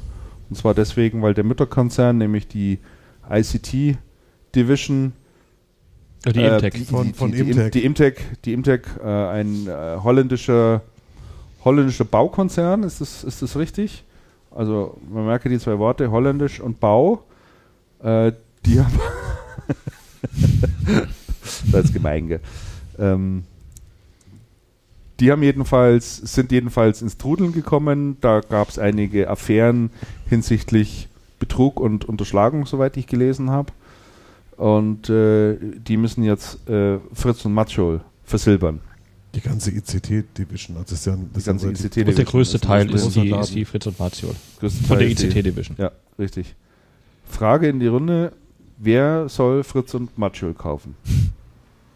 Ich, ehe wir zu der Frage kommen, du hast die, Un wollte ich nochmal äh, darauf eingehen, du hast die, die Unregelmäßigkeiten von der Imtech selbst gerade angesprochen, Christian. Ja, ja. Aber die gab es auch von bei, bei, bei Fritz und Martiol. Insofern kann man sagen, erst hatten wir kein Glück, jetzt kommt Pech hinzu bei Fritz und Martiol. Die äh, hatten der Schweiz große Probleme mit, äh, mit Korruption. massiver Das ist hier nicht so richtig äh, nach Deutschland geschwappt, aber die, ähm, da ging es darum, dass dieses äh, SECO, dieses äh, Staatssekretariat für Wirtschaft, da soll ein Mitarbeiter der, der Fritz und Martiol Aufträge zugeschanzt haben und im Gegenzug hat er dann äh, Geschenke etc. gekriegt, also der Klassiker. Und das hat äh, zu großen Problemen in der Schweiz geführt und ähm, hat auch zu einem Arbeitsplatzabbau in der Schweiz äh, geführt. Da sind die Hälfte der Stellen bei Fritz und Martiol abgebaut worden. Und die Imtech hat gesagt, äh, wir, äh, das ist nicht unsere Sache oder das ist nicht unser Problem, sondern da muss sich äh, Fritz und Martial selber drum kümmern. Sprich, Deutschland ist auch für die Vorfälle in der Schweiz verantwortlich, hatten aber selber, wie dann etwas später oder zeitgleich rauskam, mit der Korruption auch ordentlich zu tun. Mhm. Also das war, das war erst, dass bei, bei Fritz und Martial wirklich in der, in der Schweiz richtig die Luft gebrannt hat und äh, dann kam auch noch der, der Verkauf der, äh, der ICT-Division dazu. Also die hatten, hat, die haben jetzt gerade ordentlich zu tun. Ja. Was man ja so hört, ist der, der, der Fritz gar nicht mehr ansprechbar, also auch gar nicht erreichbar. Also Ich wir hatten da angerufen bei, bei äh, in dem Fall bei dem Verkauf ist auch die Imtech selbst zuständig, nur gibt da Auskunft. Also äh, Fritz und Martial hat dann irgendwann danach auch eine, eine kurze Pressemitteilung verschickt, aber auch nicht mal Imtech Deutschland ist zuständig, sondern Imtech Holland war die hat, war direkt zuständig und Imtech Deutschland hat auch nach, nach Holland verwiesen bei allen Fragen. Seid ihr da irgendwie weitergekommen? Wahrscheinlich auch nicht. Die haben ne? gesagt, äh, der, der Kauf, die haben das bestätigt dann, dass, dass, dass Fritz und Martial zu dem Gesamtpaket äh, ICT dazugehörten, dass es da keine Ausnahmeregelung Mhm. geben würde. Mhm. Sprich, die sind jetzt davon abhängig, sind auch in die Verkaufsverhandlungen keinesfalls selber involviert. Sind jetzt einfach der, der Imtech und äh, für, für wie viel Geld die das an wen durchreicht, äh, auf Gedeih und Verderb letztendlich ausgeliefert. Mhm. Ne? Und denen bleibt nichts als abzuwarten, bis dann äh, die Imtech kommuniziert, wer das Paket übernommen hat. Wenn es einer übernimmt. Ja. Das wäre eben für mich schon ein bisschen die Fragestellung, äh, ob es jemand derzeit am Markt gibt, der Interesse an einer Fritz und Matschol im Gesamtpaket hätte. Ich habe ähm, äh, den Ralf Schäfer getroffen von der Bechtle auf der, auf der IM Top und habe ihn natürlich mal direkt auf das Thema angesprochen, habe gesagt, ist das für Bechtle ein interessantes Unternehmen und äh, da kam sehr klar raus, nein, ist es natürlich nicht, weil Fritz und Macho mit dem Portfolio, das die am Start haben, ist ein sehr starker IBM-Partner. Eigentlich überhaupt nicht zur Bechtle dazu passen. Cancom kann ich mir auch nicht vorstellen. Passt auch nicht ins Portfolio. Also es hat sich in letzter Zeit bei Cancom erwiesen, dass ähm, es wurden auf zwei Arten und Weisen, es wurde jetzt ja auch äh, Ankündigung, dass eine Allgeier-Tochter dazu gekauft wird. ja. Ähm, äh, bei Cancom sieht es so aus, zumindest aus der letzten Zeit, äh, man hat nach zwei äh, unter Unternehmen nach zwei äh, äh, na, Aspekten beleuchtet beim Zukaufen. Der eine Aspekt war, bringt es uns technisch was? Mhm. Und der, der andere sind wirklich Kunden, auf die wir unsere, die wir ähm, für unsere Lösungen erweitern können. Also Cancom hatte hier eine sehr starke im Cloud-Lösung, äh, im, im Cloud-Umfeld eine sehr schöne Private Cloud-Lösung. Mhm. Und die möchte man quasi, da möchte man um dringend mehr Kunden gewinnen. Und da, unter diesem Aspekt hat man übrigens auch den Zukauf in den USA gemacht. Das war ein, eher ein hardwarelastiger Partner, der wunderbar dazu gepasst hat, im Sinne von, hier können wir jetzt äh, diesem HP-Partner ähm, ähm, äh, den Kunden von denen unsere Cloud-Lösung, unsere Private Cloud-Lösung noch mit anbieten. Ähm, Im Falle von Fritz und Mazzio sehe ich beide Positionen nicht. Also Mhm. zum einen wird die Kundenlandschaft viel zu diver- divers sein bei, der, bei diesen Größenordnungen. Und nun ist es auch so, dass Fritz und Mazzio jetzt nicht gerade bekannt ist als innovatives Cloud-Unternehmen, um es mal vorsichtig auszudrücken, ähm, wobei ähm, die durchaus natürlich gerade im IBM-Umfeld bestimmt interessante Szenarien haben, aber es ist halt, wird, wird nicht weiter als ähm, über das Thema Virtualisierung hinausgehen oder, oder einfache Cloud-Lösungen, die Fritz Maziol hat. Mhm. Also insofern kann ich mir nicht vorstellen, dass Cancom einfach aufgrund der Marktmacht oder wie auch immer, also es muss schon noch Sinn machen, also entweder Kunden oder Technik, um es ganz einfach auszudrücken. Mhm. Und das passt nicht zu Cancom gerade. Ja. Andere Einschätzung?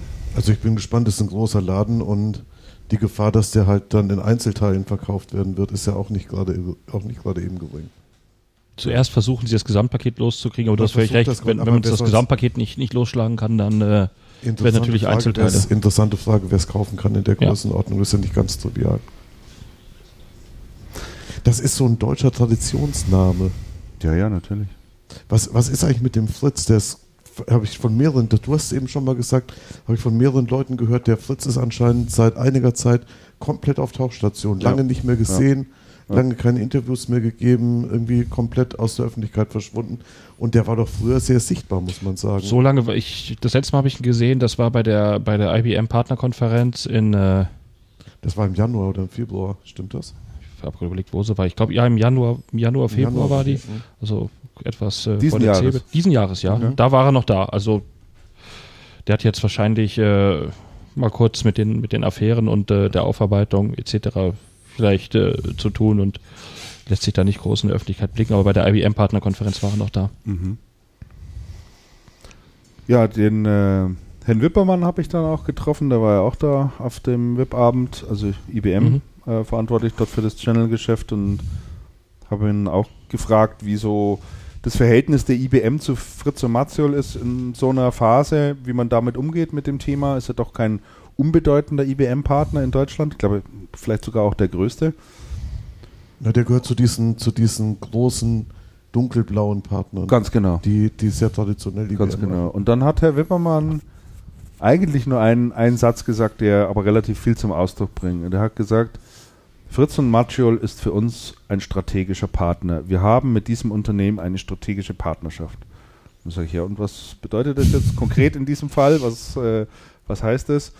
Und dann hat er gesagt, Herr Meier, ich kann mich nur wiederholen.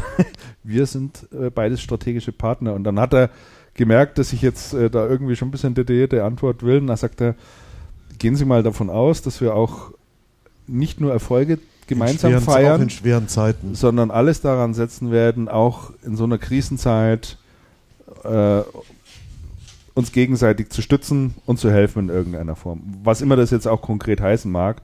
Ähm, er hat aber dann auch was sehr Schönes gesagt, er hat gesagt, wir werden jetzt auf alle Fälle nicht anfangen als Hersteller, so wie es einige andere tun, solche Unternehmen zu kaufen. Unseren Kanal zu kaufen. Wir werden Mhm. nicht anfangen, und da hat er nochmal in eine bestimmte Richtung natürlich geschaut, gesagt, wir werden nicht anfangen, unseren eigenen Kanal genau äh, zu kaufen.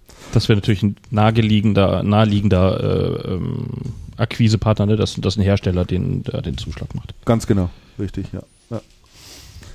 Tja, und äh, den zweiten Punkt, den wir hier noch draufstehen haben, Äh, erzählst du, Andreas. Muss ich, ach so, genau. du so, hast genau, wir haben ja-. Wir haben ja beim letzten Mal schon berichtet von der, ähm, von der Kommunalwahl in Bayern Mhm. und haben schon gesagt, ähm, die Schattenredaktion hat die Wahl in Schwandorf gewonnen. Muss kurz erklären, was die Schattenredaktion Also die, ist. die, Schatten, die Schattenredaktion ist, ähm, rekrutiert sich aus Systemhäusern, die dem Channelcast verbunden sind und immer auch mal wieder Themen einkippen. Ähm, prominenter Teil der Schattenredaktion Michael Schickram von Schickram und Feller in Schwandorf. Und jetzt ist die, ähm, die Neuigkeit, nein, eben nicht Schickram und Feller, sondern jetzt Schickram IT, nachdem sein Partner Andreas Feller zum Bürgermeister gewählt worden ist und im, zum 2. Mai Amtsantritt hatte, Mhm. ähm, musste er aus dem Unternehmen ausscheiden.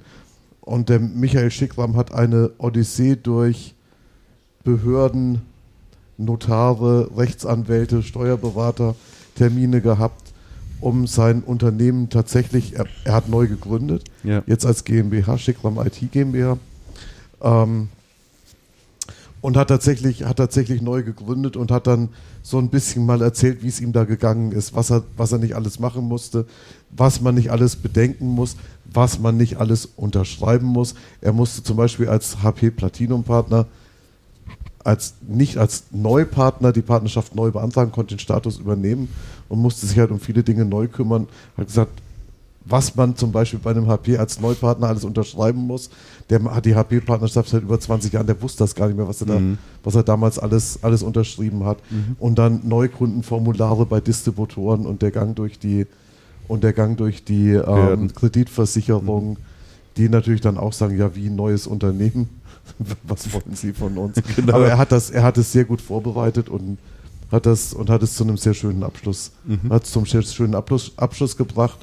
Und ähm, da kann man auch nur sagen, Mensch, Michael Schickwarm, toi toi toi, alles Gute für die Genau. nächsten 20, für die nächsten 20, über, über 20 Firmenjahre. Genau, und äh, herzlichen Dank an der Stelle auch nochmal für deinen Support, den du hier immer leistest. Weil er bringt ja auch immer das einige, eine oder andere äh, Thema an den Start.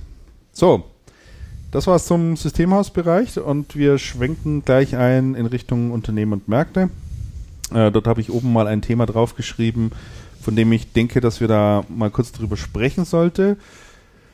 Ähm, das trägt einen ganz provokanten Titel. Hier steht nämlich drauf, Why the Microsoft Surface just died last week.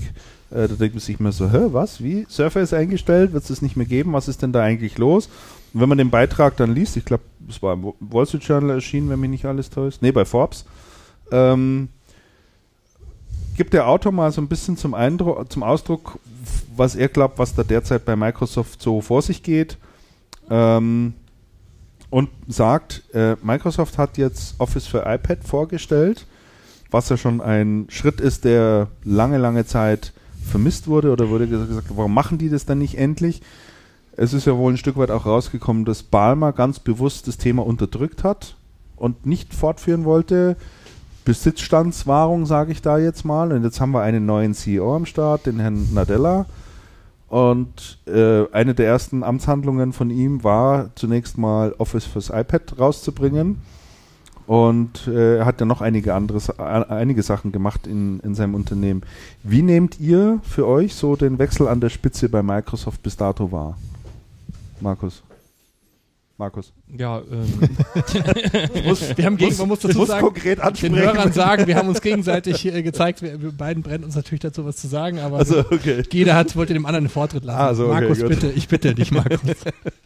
ich, ich, ich finde generell auch nicht nur, nicht nur in diesem Fall, dass das Wechsel an der, an der US-Konzernspitze immer ein bisschen schwierig zu bewerten sind. Ne? Das, ist, das ist weit weg. Äh, man, äh, als Nadella dann äh, an den Start ging, habe ich mir seinen, äh, seinen, seinen, ähm, seinen ersten Videoclip angeguckt, wo er mit einem äh, mit einem Microsoft-Pressevertreter durch die Firma geht und äh, was zu, über sich und, und sein Leben erzählt. Klar, der wirkt, wie alle sagen, ganz anders als, als Steve Ballmer, hat ein ganz anderes Auftreten, tritt für einen, steht für ein, ein, ein neues Microsoft, aber was er nun wirklich konkret macht oder wie er wirklich tickt, klar, das weiß man nicht. ne. Wir haben mit denen auch in der Regel keinen Kontakt, wie hier im Gegensatz zu den deutschen Geschäftsführern oder zu den, zu, zum deutschen Management von allen Firmen, da, da kennen wir die Leute besser, besser einordnen und, und äh, wissen besser, wo, wo, wofür die stehen. Ja. Finde ich bei den, finde ich bei an der US-Konzernspitze immer schwer zu bewer be, be, be, beurteilen, ne?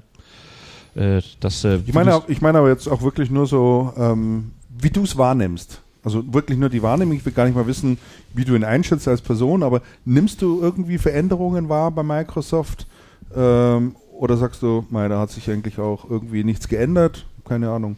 Ja, der, der, der, der Schritt in Richtung, in Richtung Cloud, in Richtung äh, ähm, ähm, neue ähm, Plattformen, die, die, die waren ja schon beim Ball, man hat ja versucht schon anzustoßen zum Schluss. Ist ja nicht so, dass sich, dass das jetzt so ein großer Cut wird, dass er sich da immer gesperrt hat und dann der Della ähm, geht jetzt, macht jetzt eine, schlägt eine völlig andere neue Richtung ein. Ne? Aber ähm, er führt die Sachen konsequenter aus, die vorher halt nicht da waren.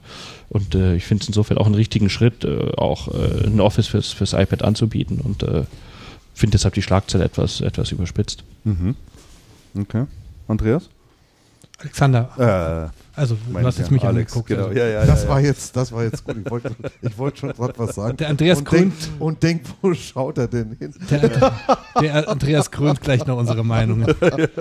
Nein, ich wollte ich wollt sagen, also ich, ich kann mir auch sehr, sehr gut vorstellen bei Microsoft, dass es sehr wohl ein extremes Politikum war, ne, oder natürlich war das äh, ein Politikum, wer da an die Spitze kommt. Und dass da eben bewusst eine leise Person, eine jüngere im Ver- Verhältnis äh, Person an die, äh, da an die, in diese Position kommt, auch gerade äh, die eben noch nicht so beschrieben ist, die auch noch im Cloud-Umfeld kommt.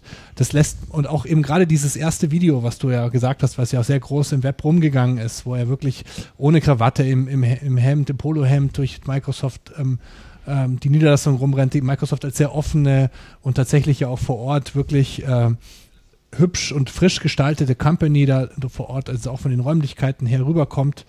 Das ist schon ein Eindruck, der eben so eine wahnsinnige positive, so einen positiven Touch hat. Das ist einfach Fakt. Also nach, Nach innen und nach außen. übrigens. innen und nach außen. Also ja. in beide Richtungen, ja. Es ne? macht irgendwie, es macht Lust und Laune, dieses Video anzuschauen. Alleine im Hintergrund, wie sie da durch Microsoft da durchgehen. Es sieht aus wie so ein, wie ein Startup fast, also die Niederlassung. Und so redet er ja auch. Mhm. Ähm, und dass da eben leise, leise Person dort an der, an der Macht ist, das ist schon kein Zufall. Und ich glaube auch, wenn man das in allen Bereichen verfolgt, ähm, seit er eben in dieser Position ist, man muss ja dazu sagen, er kam natürlich auch relativ dankbar, genau ziemlich nachdem diese wichtigen Schritte noch voll, vollzogen worden sind bei Microsoft, ähm, nämlich diese, dass man den, den Laden einmal horizontal in Hierarchie gekippt hat, also quasi ähm, sehr bekannt, äh, dass man also quasi nicht mehr nach Produktbereichen, sondern nach Ent, äh, sondern eben nach Entwicklungsstufen, Mhm. muss man so auszudrücken, äh, den Laden umstrukturiert hat.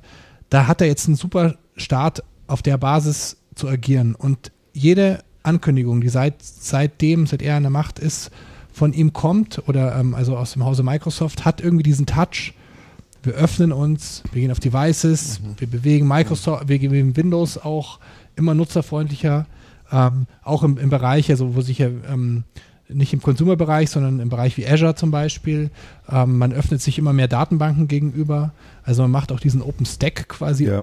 ähm, äh, man macht da mit. Mhm. Also, äh, was ja auch viele sagen, da, da tun alle ihre eigenen äh, Süppchen kochen. Nein, ähm, wer Cloud Computing auf Basis, also IaaS, PaaS auf Basis von Microsoft macht, der hat immer mehr Möglichkeiten, auch sich bei anderen Herstellern zu bedienen. Und ich finde insgesamt, ähm, dass sich da, ja, also dass sich Microsoft sehr gewandelt hat, auch in dem Imaging. Aber sie haben es am Anfang ein bisschen übertrieben, auch mit Gewalt. Äh, die haben jetzt einen guten Ton gefunden und ein guten, gutes Fahrwasser bekommen, finde ich. Das ist also was, ja, was ja ganz interessant ist, äh, ich glaube, du hast es, du hast es sehr gut zum Ausdruck, aber ich, ich wollte es noch mal ein bisschen zuspitzen. ja, Was ja sehr auffällig ist, ist, dass das alte Management noch viele Entscheidungen getroffen hat, aber die Exekution Ja. und das Announcement dem neuen CEO Ja. überlassen haben, damit er sofort mit großartigen, Anführungszeichen, guten Announcements auftreten kann in der Öffentlichkeit und Ja. nicht, also der kann ganz anders antreten, äh, weil er da nicht noch Dinge alles vorbereiten muss und erst nochmal viel, viel Zeit braucht, bis er dann sagen kann, so und jetzt sind wir endlich soweit, sondern der konnte frischweg machen. Fand ich einen sehr klugen Schritt äh, vom Management, Mhm. das so zu machen. mhm. Also ja.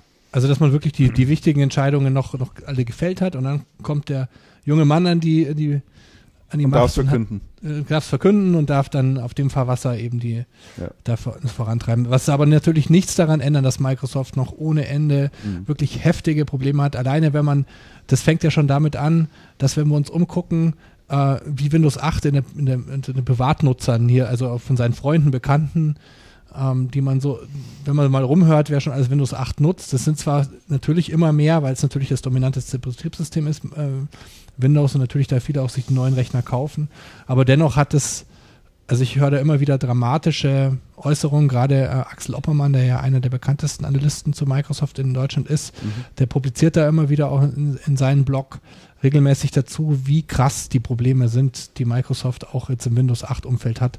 Und wenn ich da einen Satz noch dazu sagen darf, ähm, diese Werbung, die gerade ähm, rauf und runter läuft im Fernsehen, ähm, wo Gut, dass ich das nicht schaue. ja, Fernsehen ähm. Also der ist der zweite Satz, da ist, da siehst du so einen jungen Mann, auch im Polohemd, der ist irgendwie, der wird irgendwie gerade umgezogen oder ist irgendwie in seinem Haus. Und äh, aber das ist ein bisschen, ein bisschen Hektik und er erzählt dann so, ähm, warum er diesen neuen, ähm, warum er jetzt so ähm, sich unbedingt einen Microsoft-Rechner mit Windows 8 gekauft hat. Und der zweite Argument ist, ja, es ist ja alles wie früher bei, Micro, bei, bei Microsoft, deswegen, das ist sein zweiter Satz. Das ist eigentlich bitter, der, ne? Der, der ist ein wie früher und deswegen habe ich mir jetzt Windows 8 geholt. Ähm, das zeigt ja eigentlich schon auch, wie krass die Probleme sind. Und ich meine, es ist ja auch äh, bekannt, dass Microsoft an sehr, sehr vielen Stellen, ähm, also jetzt gerade zum Beispiel in diesem Umfeld von Office, Google Docs, ähm, Open Office, äh, wahnsinnige ähm, sich öffnen muss. Mhm. Also das ist ja ein, ein Beispiel nur, weil ähm, ja, ähm, weil die, die anderen Hersteller schlafen eben nicht. Und das Betriebssystem wird immer uninteressanter selber und die Leute Ja. wollen halt Devices und nutzen und äh, sich vernetzen und und da muss Microsoft hinterherziehen und muss sich öffnen und dem bleibt nicht viel anderes übrig, aber sie haben jetzt sich auch da aufgestellt dafür. Also Andreas, du darfst es jetzt noch ergänzen. Ihr habt schon so viel gesagt, ich muss gar nicht mehr so viel sagen. Ja, wenn Microsoft kommt, dann platzen wir immer alle raus. Ne? Nein, nein, nein, das ist ja auch richtig so. Ähm, zu, zu Microsoft vielleicht, vielleicht noch, ich, ich teile das, ich teil das schon. Zu Microsoft vielleicht noch ein Wort. Ähm, und zwar, die USA sind zwar weit weg, aber der Durchgriff der USA auf die deutsche Organisation ist schon kurz. Also die Ja, deutsche, die deutsche Ja. Organisation ist schon nicht sehr, nicht sehr eigenständig oder, oder ist sehr direkt betroffen von dem, was in den USA passiert. Wie es bei allen. Deutschen, bei fast allen bei- Deutschen. ja, bei so- bei Da gibt es ja auch nur einen Country Manager. Ich glaube, der ist ja nicht wirklich Geschäftsführer, sondern ist Country Manager. Ja, die. Reporting-Linien gehen alle nach gehen Direkt. alle Doch, der nach- ist schon nach der, der, der, Europa der, und dann- der Gillick? Gillick ist schon Geschäftsführer, so viel ich Sicher? weiß. Mhm. Ich glaub, Ja, ja. Sicher, der sicher, ziemlich Ja, sicher, aber die Reporting-Linien gehen, Aber einige heißen nur Country Manager. aber die wesentlichen Reporting-Linien gehen alle nach, nach USA mehr oder weniger direkt. Oder- ist der Einfluss groß. Also insofern, ah, aber, aber jetzt mal äh, nochmal noch mal zurück. Ich habe mit zwei Leuten von Microsoft gesprochen, jetzt auf der, auf der Ingram-Veranstaltung. Und eine, und eine Aussage war wirklich ganz, ganz verblieben. Ich so, Mensch, bei euch ist ja im Moment echt richtig viel los, da tut sich ja richtig viel und was ich so sehe, Microsoft wird offener und in die richtige Richtung. Und dann sagt, holte der Tiefluft, na ja, ja, bei uns ist total viel los und es geht in eine gute Richtung und wir brauchen die Veränderung und die ganze Organisation bei uns lechzt nach Veränderung. Und das fand ich schon eine, und das fand ich schon eine interessante und sehr gute Aussage. Und die Aussage kam von Herzen. Hat man gemerkt. Also das war nicht, das war jetzt nicht blöd gepostet oder was, sondern das kam wirklich ganz, ganz äh, unmittelbar. Und ich, ich sehe das auch so. Und höchste Zeit, was, höchste Zeit, was zu tun. Genau. So, ich, bin ja, ich bin ja immer mal gespannt, wie lange der COO von Microsoft noch weitermacht. Hier der, Der Turner. der Kevin Turner. Kevin Turner. Der bei Partnern so unbeliebt ist. Der bei Partnern also ganz Ups, besonders beliebt ist, ja. Der ist beliebt bei alt und jung. Musst, musst du nicht nochmal so einen Marker setzen? Nein. doch, setze ich jetzt dann. doch, doch. Wenn wir ein neues jetzt Thema anfangen, ist so. Microsoft zu Ende? Ich sag nichts mehr. Genau. Ich, hab, ich wollte noch einen Satz dazu sagen. Ja. Ich habe das Gefühl, dass Office 365 auch ins Rollen kommt. Also Microsoft äh, Deutschland propagiert hier immer, immer aggressiver die Zahlen auch, äh, die man hat an Kunden und äh, das scheint also wirklich ähm, sich durchzusetzen, Office 365. mhm. Und das war noch vor einem halben Jahr wirklich anders oder vor einem Jahr. Und es wird ja auch, äh, ist ja auch ein großes Gerücht, äh, dass ähm, die Führung damals auch mit Berchenbreiter und Co. ähm, nicht zuletzt auch deswegen, ähm, viele sind da, ist auch vieles freiwillig, äh, tatsächlich äh, sind da freiwillig Stühle gerückt. Das ist tatsächlich so. Also wir haben uns mit dem Brechtenbreiter sehr, sehr gut verstanden und er hat auch viele, viele erzählt. Ich möchte natürlich jetzt auch nicht diese interne verraten, aber da, ähm, als er gegangen ist, gab es ja sehr, sehr viele Gerüchte auch. Ja. Und äh, er hat sehr glaubhaft darstellen können, dass er gute Gründe hat, jetzt auch tatsächlich diese, diesen Umschwung auch zu nutzen, um, wie es ja damals so hieß, ein Sabbatjahr zu machen. Aber Fakt ist, ähm, es gab sehr, sehr viel Druck in der deutschen Geschäftsführung damals, weil diese Zahlen nicht erreicht worden sind, die man sich in den USA vorgestellt hat. Gerade bei Office 365 und Windows 8. Ja, ich glaube, da sprichst du ein ganz interessantes Thema an, was ja auch in der Öffentlichkeit oder auch in der Presselandschaft nie so richtig aufbereitet wurde. Also ähm, du sagtest gerade, es gab enormen Druck von der Geschäftsführung, dort Zahlen zu erreichen. Berchtenbreiter war ja äh, direkt zuständig auch dafür, für dieses Thema und dann plötzlich hieß es, äh, er geht, macht ein Jahr Sabbatical. Ne? Also da muss man eigentlich nur eins und eins zusammenzählen, um zu wissen, in welche Richtung das gelaufen sein könnte. Ja, es Haben wir aber auch nie massive- so richtig es gab aufgearbeitet, Ja ein, zwei ne? massive Verwerfungen im Hintergrund. Ja, ja, Gerade zu den, gerade zu den Office 365 Gesch- äh, Ganz Zahlen. genau. Ja. Das war ja nicht nur nicht erreicht, also es war ja schlimmer als nicht erreicht. Ja, Oder es war auch komplexer als, als, als nicht erreicht. ganz genau. Ohne da jetzt zu sehr in die Tiefe zu gehen. Ja. Dann schließen wir mal die Akte Microsoft. Wir haben jetzt hier noch ein paar Themen am Start. Ihr seht selber, wir haben jetzt hier beim André, äh, beim André, sagen wir mal, das ist beim Alex, äh, ein Beamer am Start. Das ist total klasse, weil alle auf die Themenliste draufschauen können und man nebenher auch noch so die ein oder andere Webseite mal aufmachen kann. Sollten wir eigentlich immer machen, finde das ganz praktisch. Äh, Ja, haben, wir das noch ist eine ein, schöne Geschichte, ja, absolut. haben wir noch ein paar Themen am Start. Wenn ihr selber mal draufschaut, ist noch etwas dabei, wo ihr sagt, äh, sollten wir unbedingt noch mit ja, ja, ich habe noch eins, was, was Drauf sprechen? sollte. Blackberry, da finde ich ja mal ganz interessant, von denen hört man überhaupt nichts mehr, oder? Das irgendwie, die ging doch eine Zeit lang, war irgendwie jede Woche irgendwas zu Ja, dieses, Blackberry. dieses Z10 hieß es ja, man hat jetzt die, man hat es aufgeholt und ähm, also wenn ich jetzt hier mal so rumzeigen darf und ich werde nur ausgelacht inzwischen. Also noch bis vor einem Jahr äh, haben mir ist die Leute das? auf die Schultern geklopft. was, was ist das? Garagenfernbedienung? ja, Oder? das ist keine Garagenfernbedienung, das ist, äh, wie heißt das denn, das Modell? Das ist so ein, so ein Nokia, so ein, so ein altes Na, nein, das Nee. ist kein Nokia, das ist ein Blackberry. Blackberry. Mensch. Neuer. Und das ist für mich ideal, aber inzwischen, na, ich muss das jetzt Man muss aber sagen, Alex, du hattest immer atypische Telefone, Smartphones am Start, also immer nicht diejenigen, ich habe die immer versucht, gegen den Trend zu schwimmen. immer ja. gegen den Trend geschwommen und, und äh, ist das ich jetzt ein aufmachen? neueres Das ist das, das, ist Blackberry-Modell? das oder? Torch, ja. Ich wollte es gerade aufmachen, ist okay. mir wieder eingefallen. Äh, das hat halt den Vorteil, und das ist halt der Grund, warum ich dran festhalte, weil es halt einfach die Tastatur hat und ich blind E-Mails und SMS tippen kann. Man kann, man kann sich umstellen, es dauert aber lang.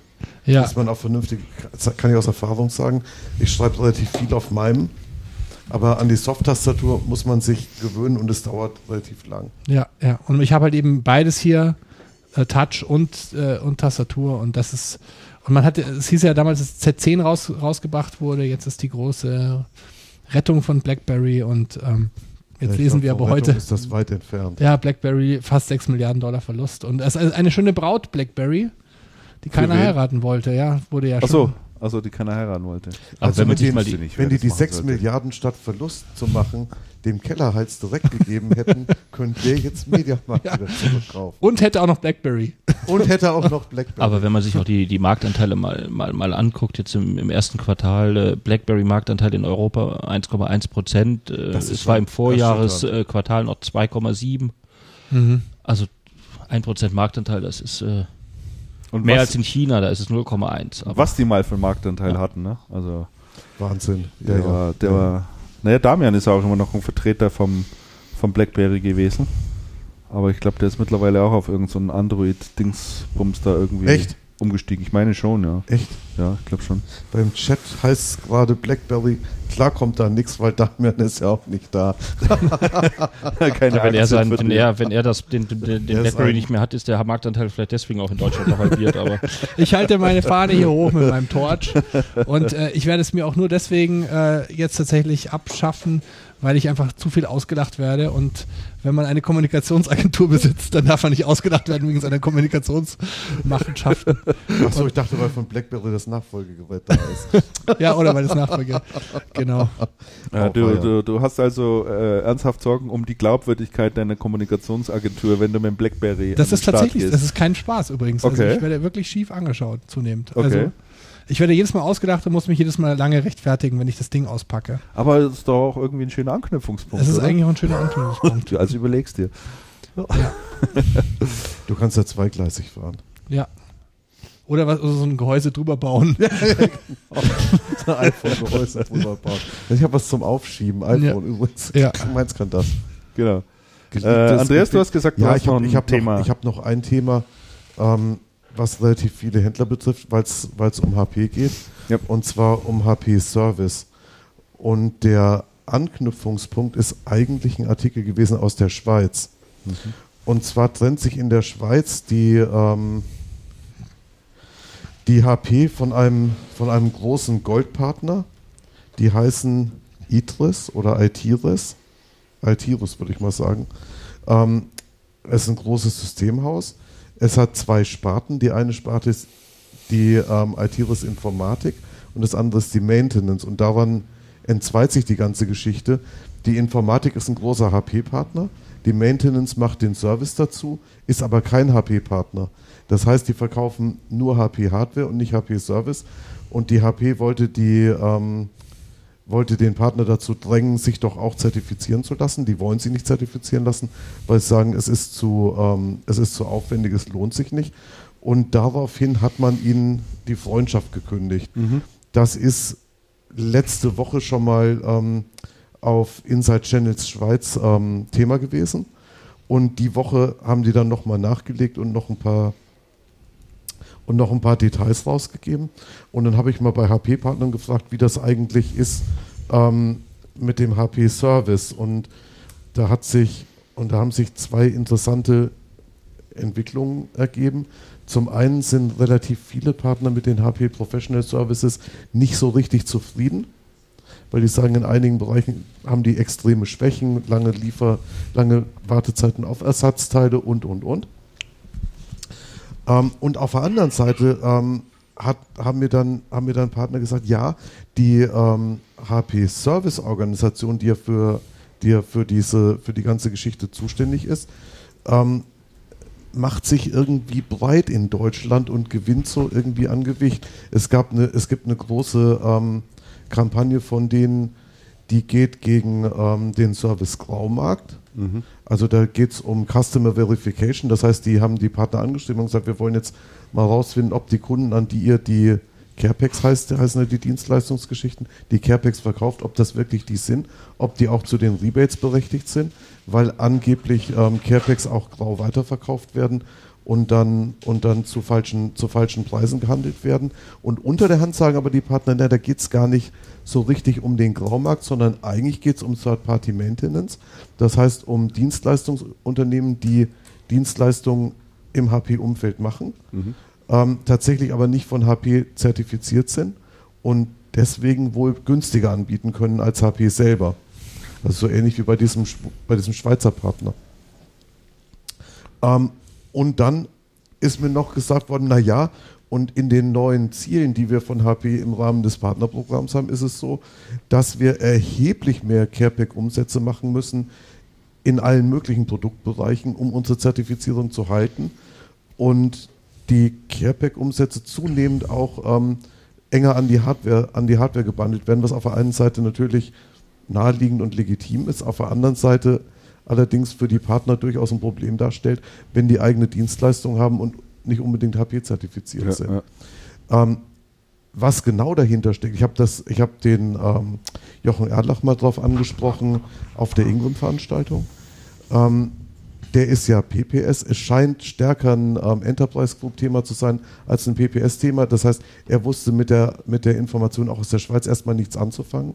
Und in der Schweiz ist tatsächlich die ITRIS auch eher ein EG-Partner als ein, als ein PPS-Partner. Und ähm, mit dem bin ich aber in Kontakt. Ich wollte ihn auch auf dem Laufenden halten und, ähm, und werde mich nochmal austauschen. Meines Erachtens ein sehr spannendes Thema, wo wir gerade so ein bisschen so ein bisschen sehen, dass da was ist, ohne wirklich zu wissen, was in die Tiefe, was in die Tiefe da passiert. Mhm. Ja, vielleicht kommt da noch mehr raus. Ähm, Wollen wir sehen. ich, ich hoffe ja, ich hoffe ja, ich muss mit ein paar, mit ein paar mehr ähm, HP-Partnern sprechen und mal, und mal gucken, was da, was da genau passiert. Ich habe hier gerade mal noch einen Chart aufgemacht, ähm, das ich noch ganz spannend finde, über das wir mal noch kurz reden sollten. Und zwar ist das eine Untersuchung ähm, von, wie heißen die nochmal, der Unternehmensberatung, wie spricht man Deloitte. die denn richtig aus? Deloitte, ne? Deloitte. Deloitte äh, in den Vereinigten Staaten. Und da ist die Fragestellung, was ist die bevorzugte Informationsquelle von US-Konsumenten im Laden selbst? Also wenn sie im Laden drinstehen, wie informieren sie sich dann? Und äh, ja, da kann man ablesen, äh, was das Thema Preisinformation anbelangt. Also die Leute stehen vor einem Produkt und wollen wissen, ist dieser Preis okay oder kriege ich das irgendwo anders wesentlich günstiger? 59 Prozent, also fast 60 Prozent der Leute, die im Laden drin sind, nutzen das eigene Mobiltelefon, um Preisinformationen äh, abzurufen. 52 Prozent dazu, um Produktinformationen abzurufen. Produktverfügbarkeiten zu checken, auch äh, um die 50 Prozent. Ähm, oder auch um Produkte zu finden. Kaufzahlung ist hier nochmal angegeben, weiß jetzt allerdings nicht, warum das, was es da zu suchen hat. Und Aber oder Kaufzahlung ist eine spannende Zahl. ist eine das spannende sind- Zahl. das ja. Aber das kann nicht mobile Das Zahlen sind sein. 48 Prozent. Das ja, ist, aber das das ist eine Menge. kann aber nicht Nee, Kauf kannst du. Kauf, Kann- nee. Kauf, Nein, aber Kauf per App kann es ja wohl sein. Kauf per App. Also zum Beispiel Amazon. Ach so, dass App die, Ping. dass die, ja, ja, okay. Gut, das könnte sein, ja. Und ich finde die Zahl hoch. Das Die Zahl, sein. ich kann mich noch daran erinnern, dass die, dass die Zahl Einkauf übers Internet vor fünf Jahren noch nicht so, oder Mhm. vor, ja, vor fünf Jahren oder vor sechs Jahren noch gar nicht so furchtbar massiv gewesen ist. Und jetzt stehen wir schon da auf Mobilgeräten bei 50 Prozent. ja. Das ist schon massiv. Und äh, weitere 20 Prozent in etwa, äh, in einzelnen Bereichen auch mehr, nutzen Informationsterminals in den Läden, um sich zu informieren. Und äh, nur etwa 20 Prozent, so im Schnitt, greifen tatsächlich auf den Verkäufer vor Ort, der in dem Laden drin ist, zu, um ihn nach Verfügbarkeit, Preis etc. pp. zu fragen, offensichtlich. Ja. Und ähm, ja, in der Studie wird schon ein Stück weit davon gesprochen, dass die äh, Angestellten in diesen Handelsunternehmen sich zusehends ähm, Sorgen machen sollten, ob ihre, ihres Arbeits, ob ihres Arbeitsplatzes. Ja, weil die eigentlich kaum noch gefragt werden im, im, im wörtlichsten Sinne, ja. Und äh, das ist schon eine ganz interessante, äh, interessante Sache, was stattfindet, weil das natürlich auch so eine Spirale mit sich zieht, ja. Also wenn der Verkäufer nicht mehr benötigt wird, äh, dann ist er irgendwann weg. Man lässt den Kunden quasi alleine im Laden drin stehen. Und viele sagen aber, für mich ist gerade deswegen ein Laden interessant, weil es dort Verkäufer gibt. Ich brauche ihn zwar nicht, aber es ist irgendwie gut zu wissen, dass es da zur Not noch einen gibt, den man fragen kann. ja, aber das, ist doch, interessante ja, aber das ist doch. Supermarkt mit anderen Mitteln. Ja. Im Supermarkt siehst du ja auch nur noch einen an der Kasse sitzen. Der Rest und räumt ein. einen, der die Regale einräumt und der ist vom Ansprechen darfst du niemand davon. niemand ansprechen und dann hast du noch ein paar Leute, die Promotions machen. Ja, stimmt. Bei, viel, bei vielen Läden. Mhm. Und, und sagen wir es so, je besser und verfügbarer gute Produktinformationen werden, desto überflüssiger werden mittel, mittelmäßig gut informierte Verkäufer. Kauft ihr viel online? Euch hat man noch gar nicht gefragt. Oder seid ihr Leute, die eher in den Laden gehen? Ich bin ja mittlerweile in dem, in dem Alter angekommen, wo man, wo man weniger shoppt, Christian. Das äh, ist insofern. Die wenigen Sachen, die ich kaufe, kaufe ich in der Tat noch viel auch, auch stationär. Ich überlege gerade, was ich kaufe. Seitdem man auch keine CDs mehr kauft. Ich höre gerne Musik und äh, habe jetzt aber auch diese, diese neumodischen Flatrate-Streaming-Dienste Napster. Das kostet 9,80 Euro und äh, du hast drei Accounts, ist die ganze Familie versorgt, auch noch äh, der Sohn und die Frau und du kannst auch ähm, vor allen Dingen auch offline speichern. Das heißt, wenn du unterwegs bist mit der Bahn oder im Flieger sitzt und hast keine, keine Streaming-Möglichkeit, solange du den Dienst äh, monatlich deine, deine Gebühr zahlst, hast, du kannst auch unbegrenzt Lieder speichern oder ganze Alben speichern. Insofern Das ist wusste ich das, gar nicht, dass ja. das geht. ja, Interessant. also das, äh, insofern ist da der CD-Kauf auch noch flach gefallen. Ja, und äh, deshalb die, mal einen Anzug ab und zu kaufen oder sowas, das mache ich dann noch stationär. Ja, gut, Anzug, ja klar. Jetzt sag mal, kauft ihr eigentlich noch Bücher oder lest ihr elektronisch? Nein, ich habe jetzt, ich habe sehr viele, äh, ich habe sehr, sehr viele Bücher. Ich habe auch äh, Bücher mal eine Zeit lang gesammelt, aber ähm, sogar ich bin jetzt umgestiegen, als, als Bücherfan, muss ich ja sagen, auf, äh, auf, den, auf den Kindle. Den, äh, wie heißt der, der, der mit dem, der auch leuchtet. Aha. Paperwhite. Paperwhite, genau, danke. Äh, muss ich sagen, super. Ich war da lange äh, abwartend. So ein Äh, tolles Gerät.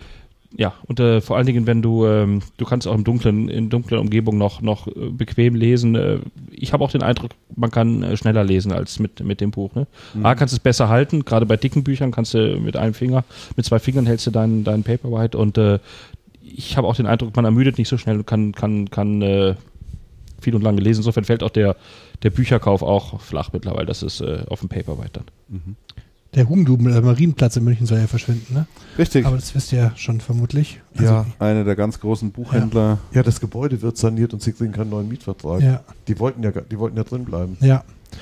Aber Ähm, können sich wohl nicht mehr leisten. Ne? Nee, ich glaube nicht, dass das, das das Problem war. Das aber habe ich hab aber schon das- gehört. Ich habe Ich ich hab ich hab ein auch so Interview mit denen gelesen. gelesen, das, ich habe das aber nicht ganz verstanden, was das eigentliche Problem war. Vielleicht haben sie es aber ausgenutzt und sie können es vielleicht nicht aber mehr zahlen. Macht, vielleicht ist das auch. Und äh, tun jetzt so aber so, als hätten sie Die schon hätten sicherlich nicht die Pacht gesenkt. Ja, Also das Haus renoviert und die Pacht gesenkt. Vermute ich jetzt mal eher Nee, nicht. Nee. Die Vielleicht Telekom ja- geht da jetzt, glaube ich, rein, ne? ja, die Telekom geht rein. Was geht in die Telekom rein? Das ist auch schon spekuliert worden. Das ist ja auch eine interessante Geschichte. Die Ja. Telekom. Ja, also unten wird natürlich irgend Handys verkauft. Handys verkauft und Handyverträge, aber Im ersten Stock kriegen dann Festnetzkunden die Ja. Nase. Wenn Nee, irgendwas nicht funktioniert. äh, um, noch- um Zweiter noch Stock B2B. Ich, ich wollte noch äh, eure Frage äh, beantworten wegen dem Online-Shoppen. Also ich habe jetzt gerade mal mein Kaufverhalten überlegt und ich muss gerade sehr viel erneuern, weil ich äh, umziehe und da auch viele Dinge ähm, bewusst äh, quasi jetzt habe auslaufen lassen, wie Fernseher und so, dass ich mir jetzt in dem Rahmen des Umzugs das neu, neu zulege. Und es ist so, ähm, ich bin ja alter Münchner und bin jetzt sehr lange schon, schon hier und ich kenne meine Shops, wo ich den Verkauf, äh, Verkäufern vertrauen kann. Und die Verkäufer sind allesamt so, die ich, die ich schätze, dass die mir einfach ganz offen und ehrlich sagen, auch wenn ich jetzt was zum Beispiel online tendenziell billiger kriege oder dass ich es vielleicht auch sogar beim Wettbewerber billiger kriege. Und es ist aber für mich trotzdem diese Offenheit und Ehrlichkeit ist mir so viel wichtiger, dass ich dann letztlich dann doch mehr Umsatz dort lasse, als obwohl er quasi auch zum Teil negative Eigenwerbung macht, ein guter Verkäufer aus meiner Sicht. Und ähm, ich shoppe wirklich alles nach, also jetzt zum Beispiel Anzüge ist ein gutes Beispiel, anprobieren, auch Laufschuhe, ein Fernseher. Ähm, da gibt es ja auch inzwischen ganz viel, ähm, was kannst du da online machen, Mhm. was, wie kannst du da, ähm, da anbinden, auch mit Mediastationen und sowas alles. Ähm, und ich bin ein ganz klassischer stationärer Shopper. Okay. Ähm, ich, auch Bücher würde ich jetzt zum Beispiel, hätte ich jetzt mal beim Hugendubel geholt. Und es gibt natürlich generische Sachen, die man sich schön online bestellen kann, nach Preis, aber ich lasse mich gerne persönlich beraten. Interessant. Also ich glaube, dass ich im ganzen Jahr vielleicht zwei Produkte noch irgendwo im Laden kaufe. Aber was ist mit dem Anzug zum Beispiel, Christian? Das kann man ja schlecht- Anzug, Anzug, ja. Klar, da muss man in den Laden rein, aber ansonsten kaufe ich eigentlich alles online mittlerweile. Alles. Also inklusive Teile der Lebensmittel, Bevorratung etc. pp. mache ich alles online. Ja. Hat sich total geändert. Ich finde es so leicht und so easy und Amazon macht es mir in vielen Belangen auch so einfach. Also beispielsweise bei uns in der Familie wird Müsli gegessen und ich bin halt in der Regel jede Woche dann in den Supermarkt gegangen, habe wieder zwei Packungen Müsli gekauft und habe die nach oben geschleppt. Ja, ich wurde unterm Dach. Ähm, ich hasse Einkaufen eigentlich eh. Nicht, weil ich es einkaufen muss, sondern weil ich alles immer schleppen muss. Also diese ganze Lebensmittellogistik, die geht mir eigentlich total auf den Zeiger. Da musst du noch Milch einkaufen, noch x Tüten und was weiß ich. Du schleppst einfach nur Ballast durch die Gegend. Ne? Und Amazon sagt halt, ähm, das hier ist dein Lieblingsmüsli. Wir schicken dir das alle zwei Monate, schicken wir dir ein Paket mit Packung, einer, Packungseinheit X nach Hause. Ja, äh, kriegst äh, eine Woche vorher kriegst du eine Ankündigung, dann kannst du noch entscheiden, ob wir es jetzt losschicken sollen oder nicht. Oder ob du noch was rausnehmen willst oder ob wir noch was drauflegen sollen und dann schicken die das einfach rauf. Also ich finde, die machen mir das so einfach. Ich, ich gehe da echt immer irgendwie den ganz bequemen Weg. Also für mich ist Shopping nicht immer mit, mit Ist kein Vergnügen, sondern Pflicht. Ja, genau, ist für mich echt Pflicht. Ja. Also in vielen Bereichen zumindest. Ja. Und ich bin auch so nerdig, dass wenn ich mir jetzt, also ich, ich laufe ich lauf ja jetzt nicht, ich laufe jetzt nicht, ich jogge ja nicht, ich möchte aber wieder anfangen. Selbst wenn ich Laufschuhe mir jetzt kaufen würde, ja, also ich wäre jetzt, ich müsste mir jetzt Laufschuhe zulegen, weil ich Joggen mit anfangen will. Ich bin so nerdig, ich lese mich da erstmal so tief im Netz über, Lau über das Thema Laufschuhe ein und vergleiche und etc. und kreise das so weit ein, dass ich vielleicht ein oder zwei Paar habe, wo ich sage, die kommen in Frage und die bestelle ich mir dann online. Lass ich mir kommen. Das ja, aber ist die aber musst du dann, dann auch noch anprobieren und wieder zurückschicken. Ja, und? und? dann kriegst du aufs Maul. Warum kriege ich Bei aufs Maul? Zalando kriegst du dann aufs Maul. Wieso kriege ich aufs Wer Maul? zurückschickt, wer zurückschickt, unautorisiert, kriegt aufs Maul. Das ist doch Der nicht soll- unautorisiert. Der Ich soll, meine, der soll im Geschäft, der soll im Geschäft anprobieren und dann das, dann das schicken lassen, was passt. ich habe vor kurzem auch Laufschuhe gekauft, aber im, in, im, äh, in der Filiale, also stationär. Und äh, da kann man sich gar nicht vorstellen, dass man es auch online kaufen kann. Ich wurde auf ein, musste auf dem Laufband laufen, da wurde ich gefilmt, äh, wie meine, mein äh, Laufverhalten ist.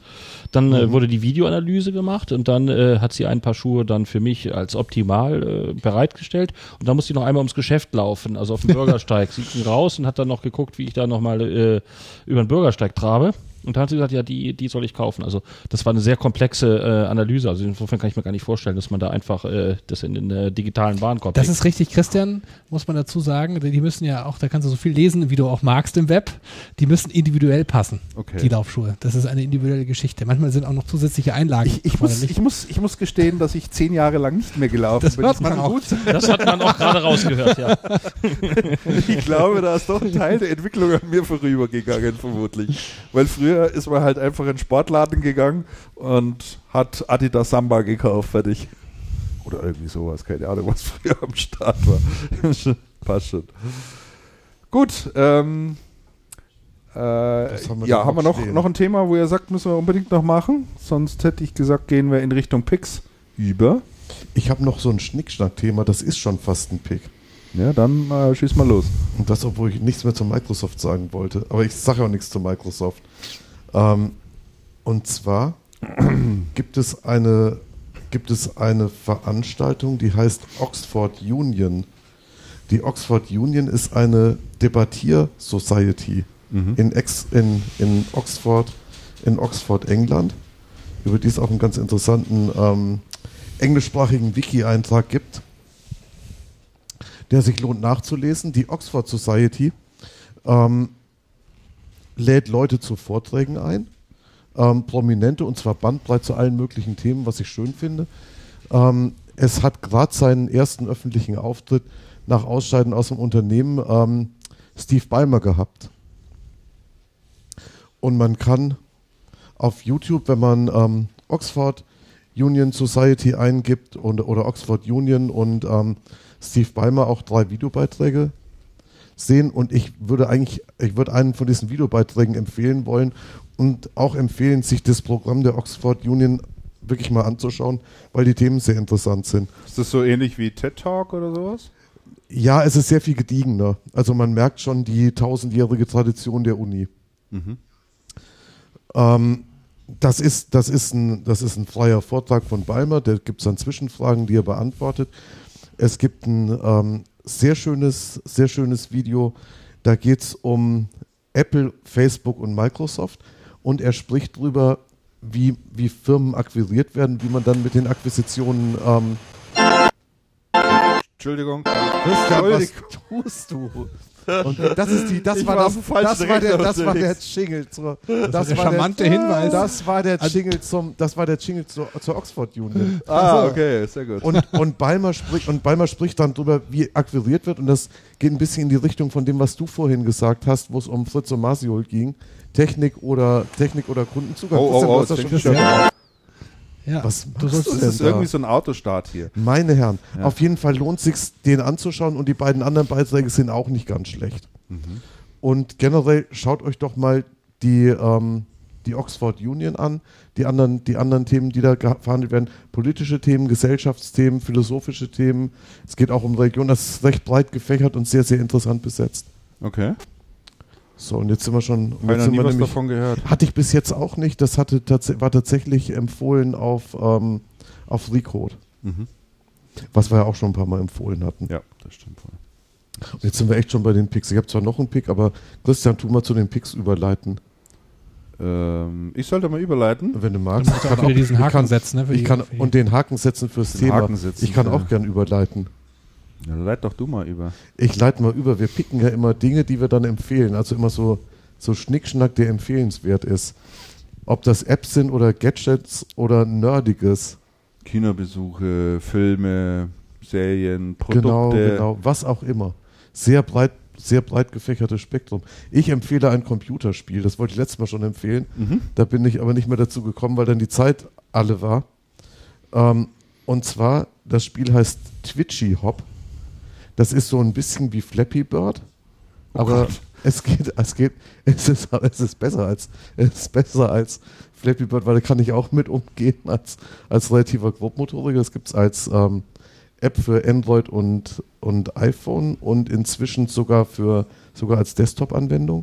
Twitchy Hop, das ist ein Spiel mit einem Hasen, der hungrig ist und der dann immer zur nächsten Möhre hüpfen muss und aufpassen muss, dass er nicht vor die Wand hüpft und nicht gegen die Decke stößt und nicht abstürzt.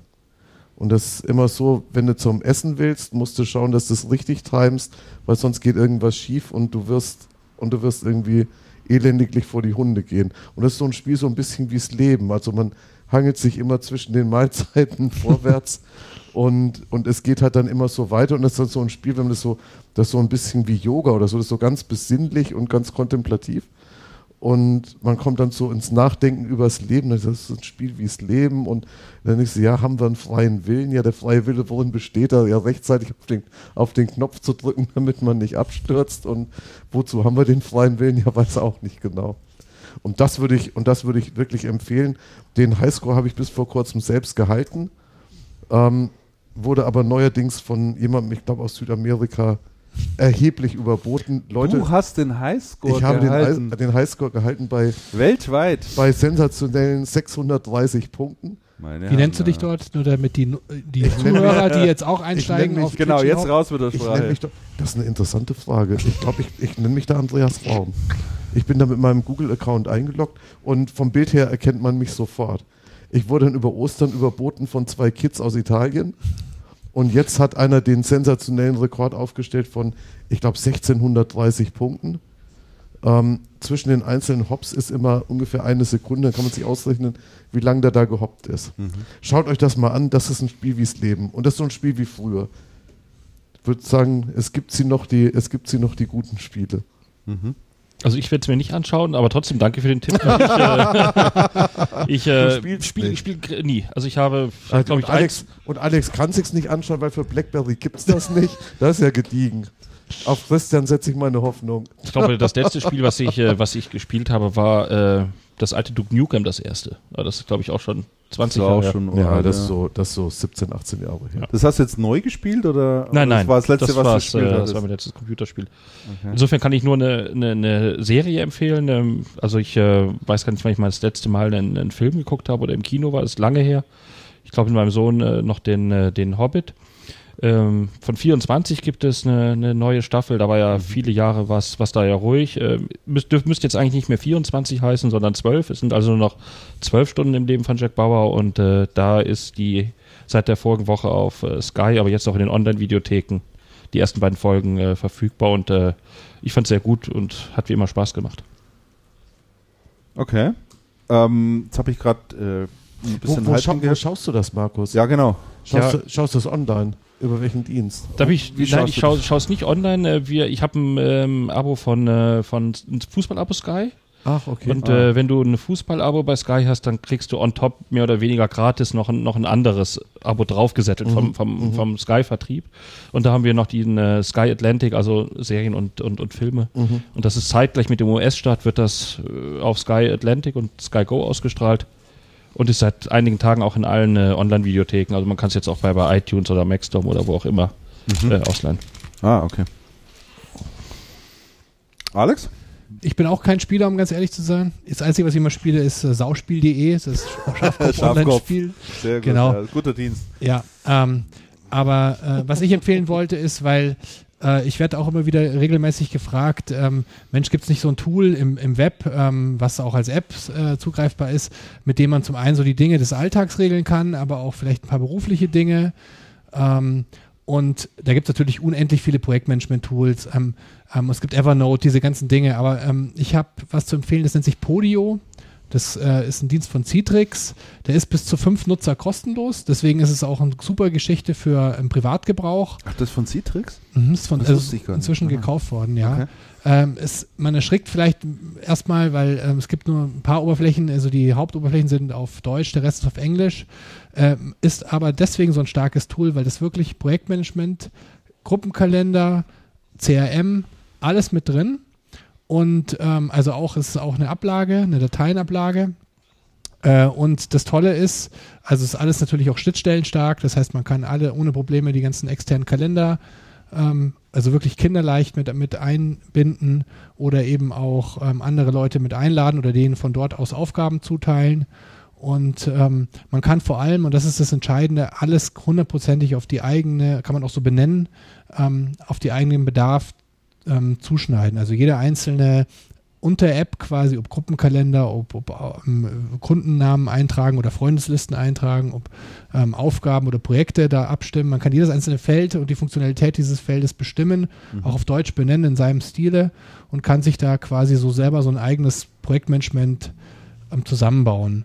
Und so ein, ähm, auch Aufgaben, Kalender. Also ich kriege jetzt zum Beispiel immer Aufgaben ähm, dorthin geschickt, kann auch anderen Leuten Aufgaben zuteilen per E-Mail. Es kann dort Dateien hochladen. Es ist also quasi ein, Groupware-Tool mit CRM dabei und Projektmanagement. Podio und unendlich klein, also für die ganz kleinen Anforderungen im Leben, wenn man einfach mal äh, sowas wie Doodle braucht, Mhm. aber auch ohne Probleme ausweitbar oder auch äh, im Komplexen dann für eine Firma einsetzbar. Dank Citrix lassen sich da auch sogar komplette ähm, ähm, Gruppen, Videochats ähm, abhalten und Sitzungen abhalten. Ähm, also es ist eine ganz, ganz tolle Geschichte, individualisierbar und kostenlos bis fünf Nutzer, Podio. Gibt es auch Apps für alle möglichen, bis auf für BlackBerry, alle möglichen Geschichten. Für Blackberry. Nutzt ihr das? Was Wir nutzen es in der Firma. Inzwischen haben wir die Mhm. Bezahlvariante und haben uns, äh, also auch für eigene Ko Projekte, da kann man dann quasi Workspaces einrichten für bestimmte Projekte auch und äh, wirken da wirklich komplette Kundenprojekte dann, wo wir dann Kunden auch einbinden und sagen, Mensch, hier kannst du mal reingucken Mhm. oder die Word-Datei verändern. Ist kinderleicht für den, also wird dann einfach eingeladen, geht rein und äh, verändert es und speichert es wieder ab. Ähm, ähm, wir nutzen es richtig professionell und ähm, zahlen auch dafür. Ist aber auch nicht so teuer. Gab schon Fälle oder, oder, oder, oder Sachen irgendwie, wo ihr dran gescheitert seid? Wo sagt, das Überhaupt geht nicht. Das ist das Tolle. Übrigens, wenn ich das Rez Rezensionen gesucht habe, wir haben ja damals viel und intensiv gesucht, äh, wahnsinnig gute Bewertungen überall. Du hast mir vorher auch erzählt, du hast auch schon mal davon gehört. Ja. Äh, ist wirklich eine ganz tolle Sache, weil es wirklich individuell anpassbar ist, auch einen tollen Support hat, wo man immer anrufen kann, live chatten kann, die sind immer on. Und ähm, ich kann es wirklich nur empfehlen und ich sage es ganz ehrlich, ich kriege keinen einzigen Cent von Citrix dafür, dass ich das jetzt hier Nee, nee, also mir sind, mir sind die, äh, mir sind die tatsächlich auch äh, schon mehrmals empfohlen worden. Ich hatte die mir auch mal ein bisschen angeschaut. Ich habe jetzt nur keinen unmittelbaren Einsatzzweck dafür, außer vielleicht einen Kindergeburtstag zu organisieren, aber das kriege ich auch irgendwie so noch gerade gebacken. Ähm, es war ja unlängst die Messe in äh, eine neue Messe in Berlin, die Tools, ähm, wo ja Webdienste vorgestellt wurden. Und zwar Webdienste für Business-Leute. Human Resources, Collaboration, Marketing, äh, Produktion, sonstiges, Planung etc. pp. Und da bin ich unter anderem eben auch auf Podio gestoßen, die dort äh, sehr gute Kritiken bekommen haben. Kann ich übrigens empfehlen, die Webseite toolsmac.de in einem Wort geschrieben. Hier sind alle mehr oder minder bekannten Business Tools, Webdienste, die man, die man nutzen kann, aufgeführt, beschrieben mit Screenshots, mit Bewertungen dazu. Äh, ein ganz toller Dienst, weil manchmal sucht man sich irgendwie einen Wolf und sagt, ich brauche jetzt aber irgendwie was Spezielles, um, ja, meinetwegen für den Personalbereich. Was gibt's da, was gibt's da äh, an, an, an Webdiensten? Da wird man da eben sehr, sehr schnell fündig und kriegt auch schnell raus, was, was, was taugt und was nicht. Und äh, ich Also- bin da schon, schon echt begeistert. Also das Tolle an dem Tool ist, um es mit einem Satz zusammenzufassen, ist, es fasst eben alle diese Dinge des Alltags zusammen, wo man normalerweise Einzeltools braucht. Also im Kalender, Mhm. CRM, Ja.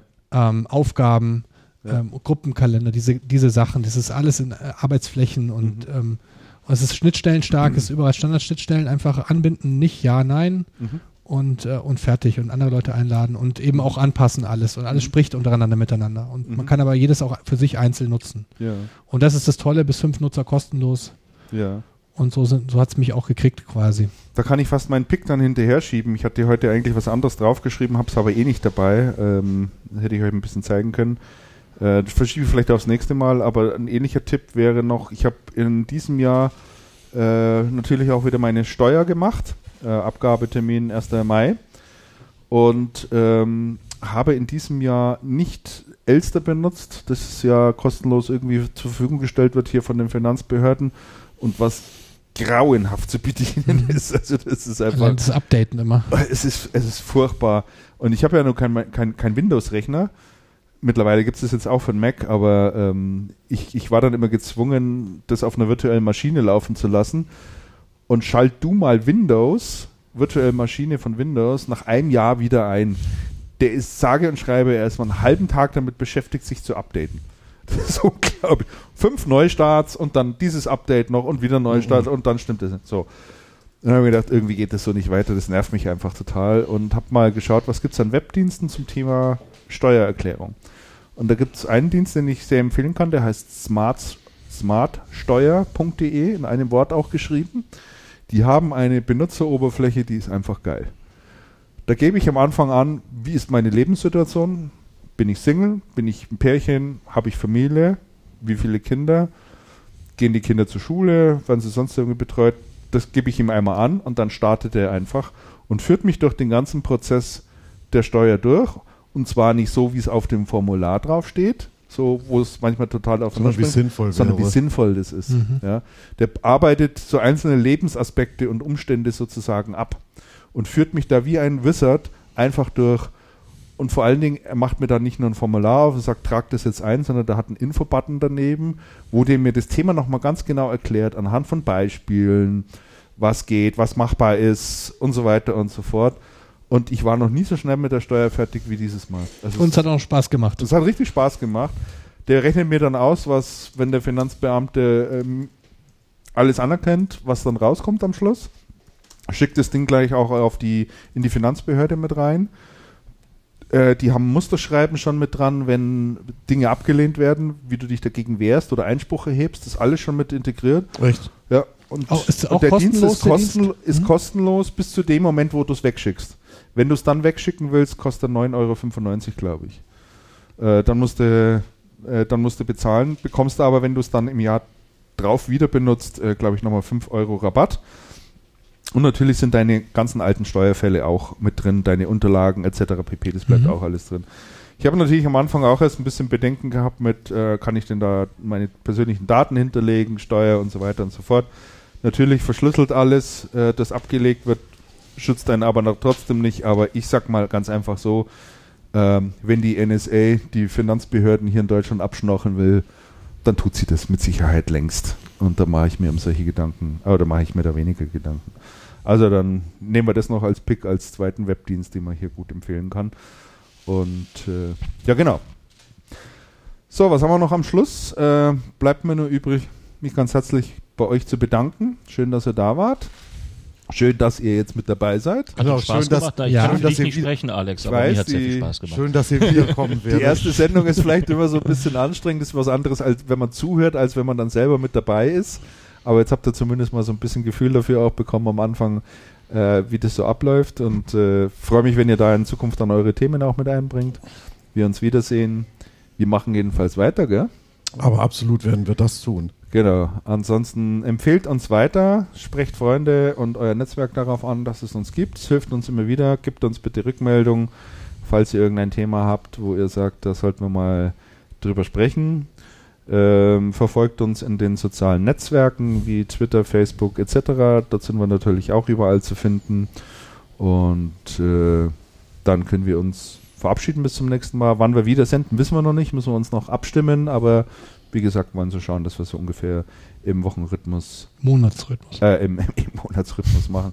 Jetzt hat sich vorher der eine vielleicht oder der eine oder andere vielleicht gefragt, ähm, was da vorhin passiert ist, warum da dauernd Musik reinkam. Ich hatte nämlich noch, noch so einen halben Pick und der heißt Geht mehr in Kirchen. Fragt sich jetzt, ey, wer spinnt da irgendwie total? Was heißt, der geht mehr in Kirchen? Nein, es liegt äh, nicht daran, dass ich ein äh, sehr gläubiger Mensch bin. Ich bin auch nicht mehr in der Kirche. Äh, ich gehe aber dennoch ab und an ganz gern in eine Kirche, weil dort gibt es etwas, was es sonst nirgendwo zu finden gibt, und das sind Orgeln.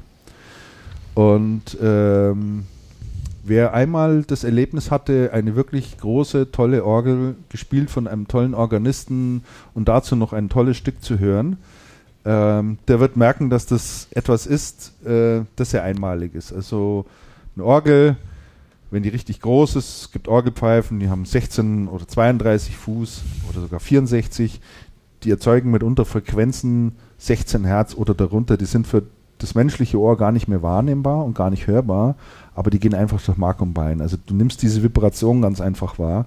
Und es gibt so ein paar ganz tolle Stücke, Orgelstücke, und das kann ich euch zumindest mal als Tipp mitgeben, wenn ihr von dem nun folgenden, äh, ich werde es zumindest kurz anspielen, folgenden Orgelstück mal hören solltet, äh, dass es gespielt wird in einer Kirche eurer Wahl, solltet ihr hingehen und euch das unbedingt mal anhören.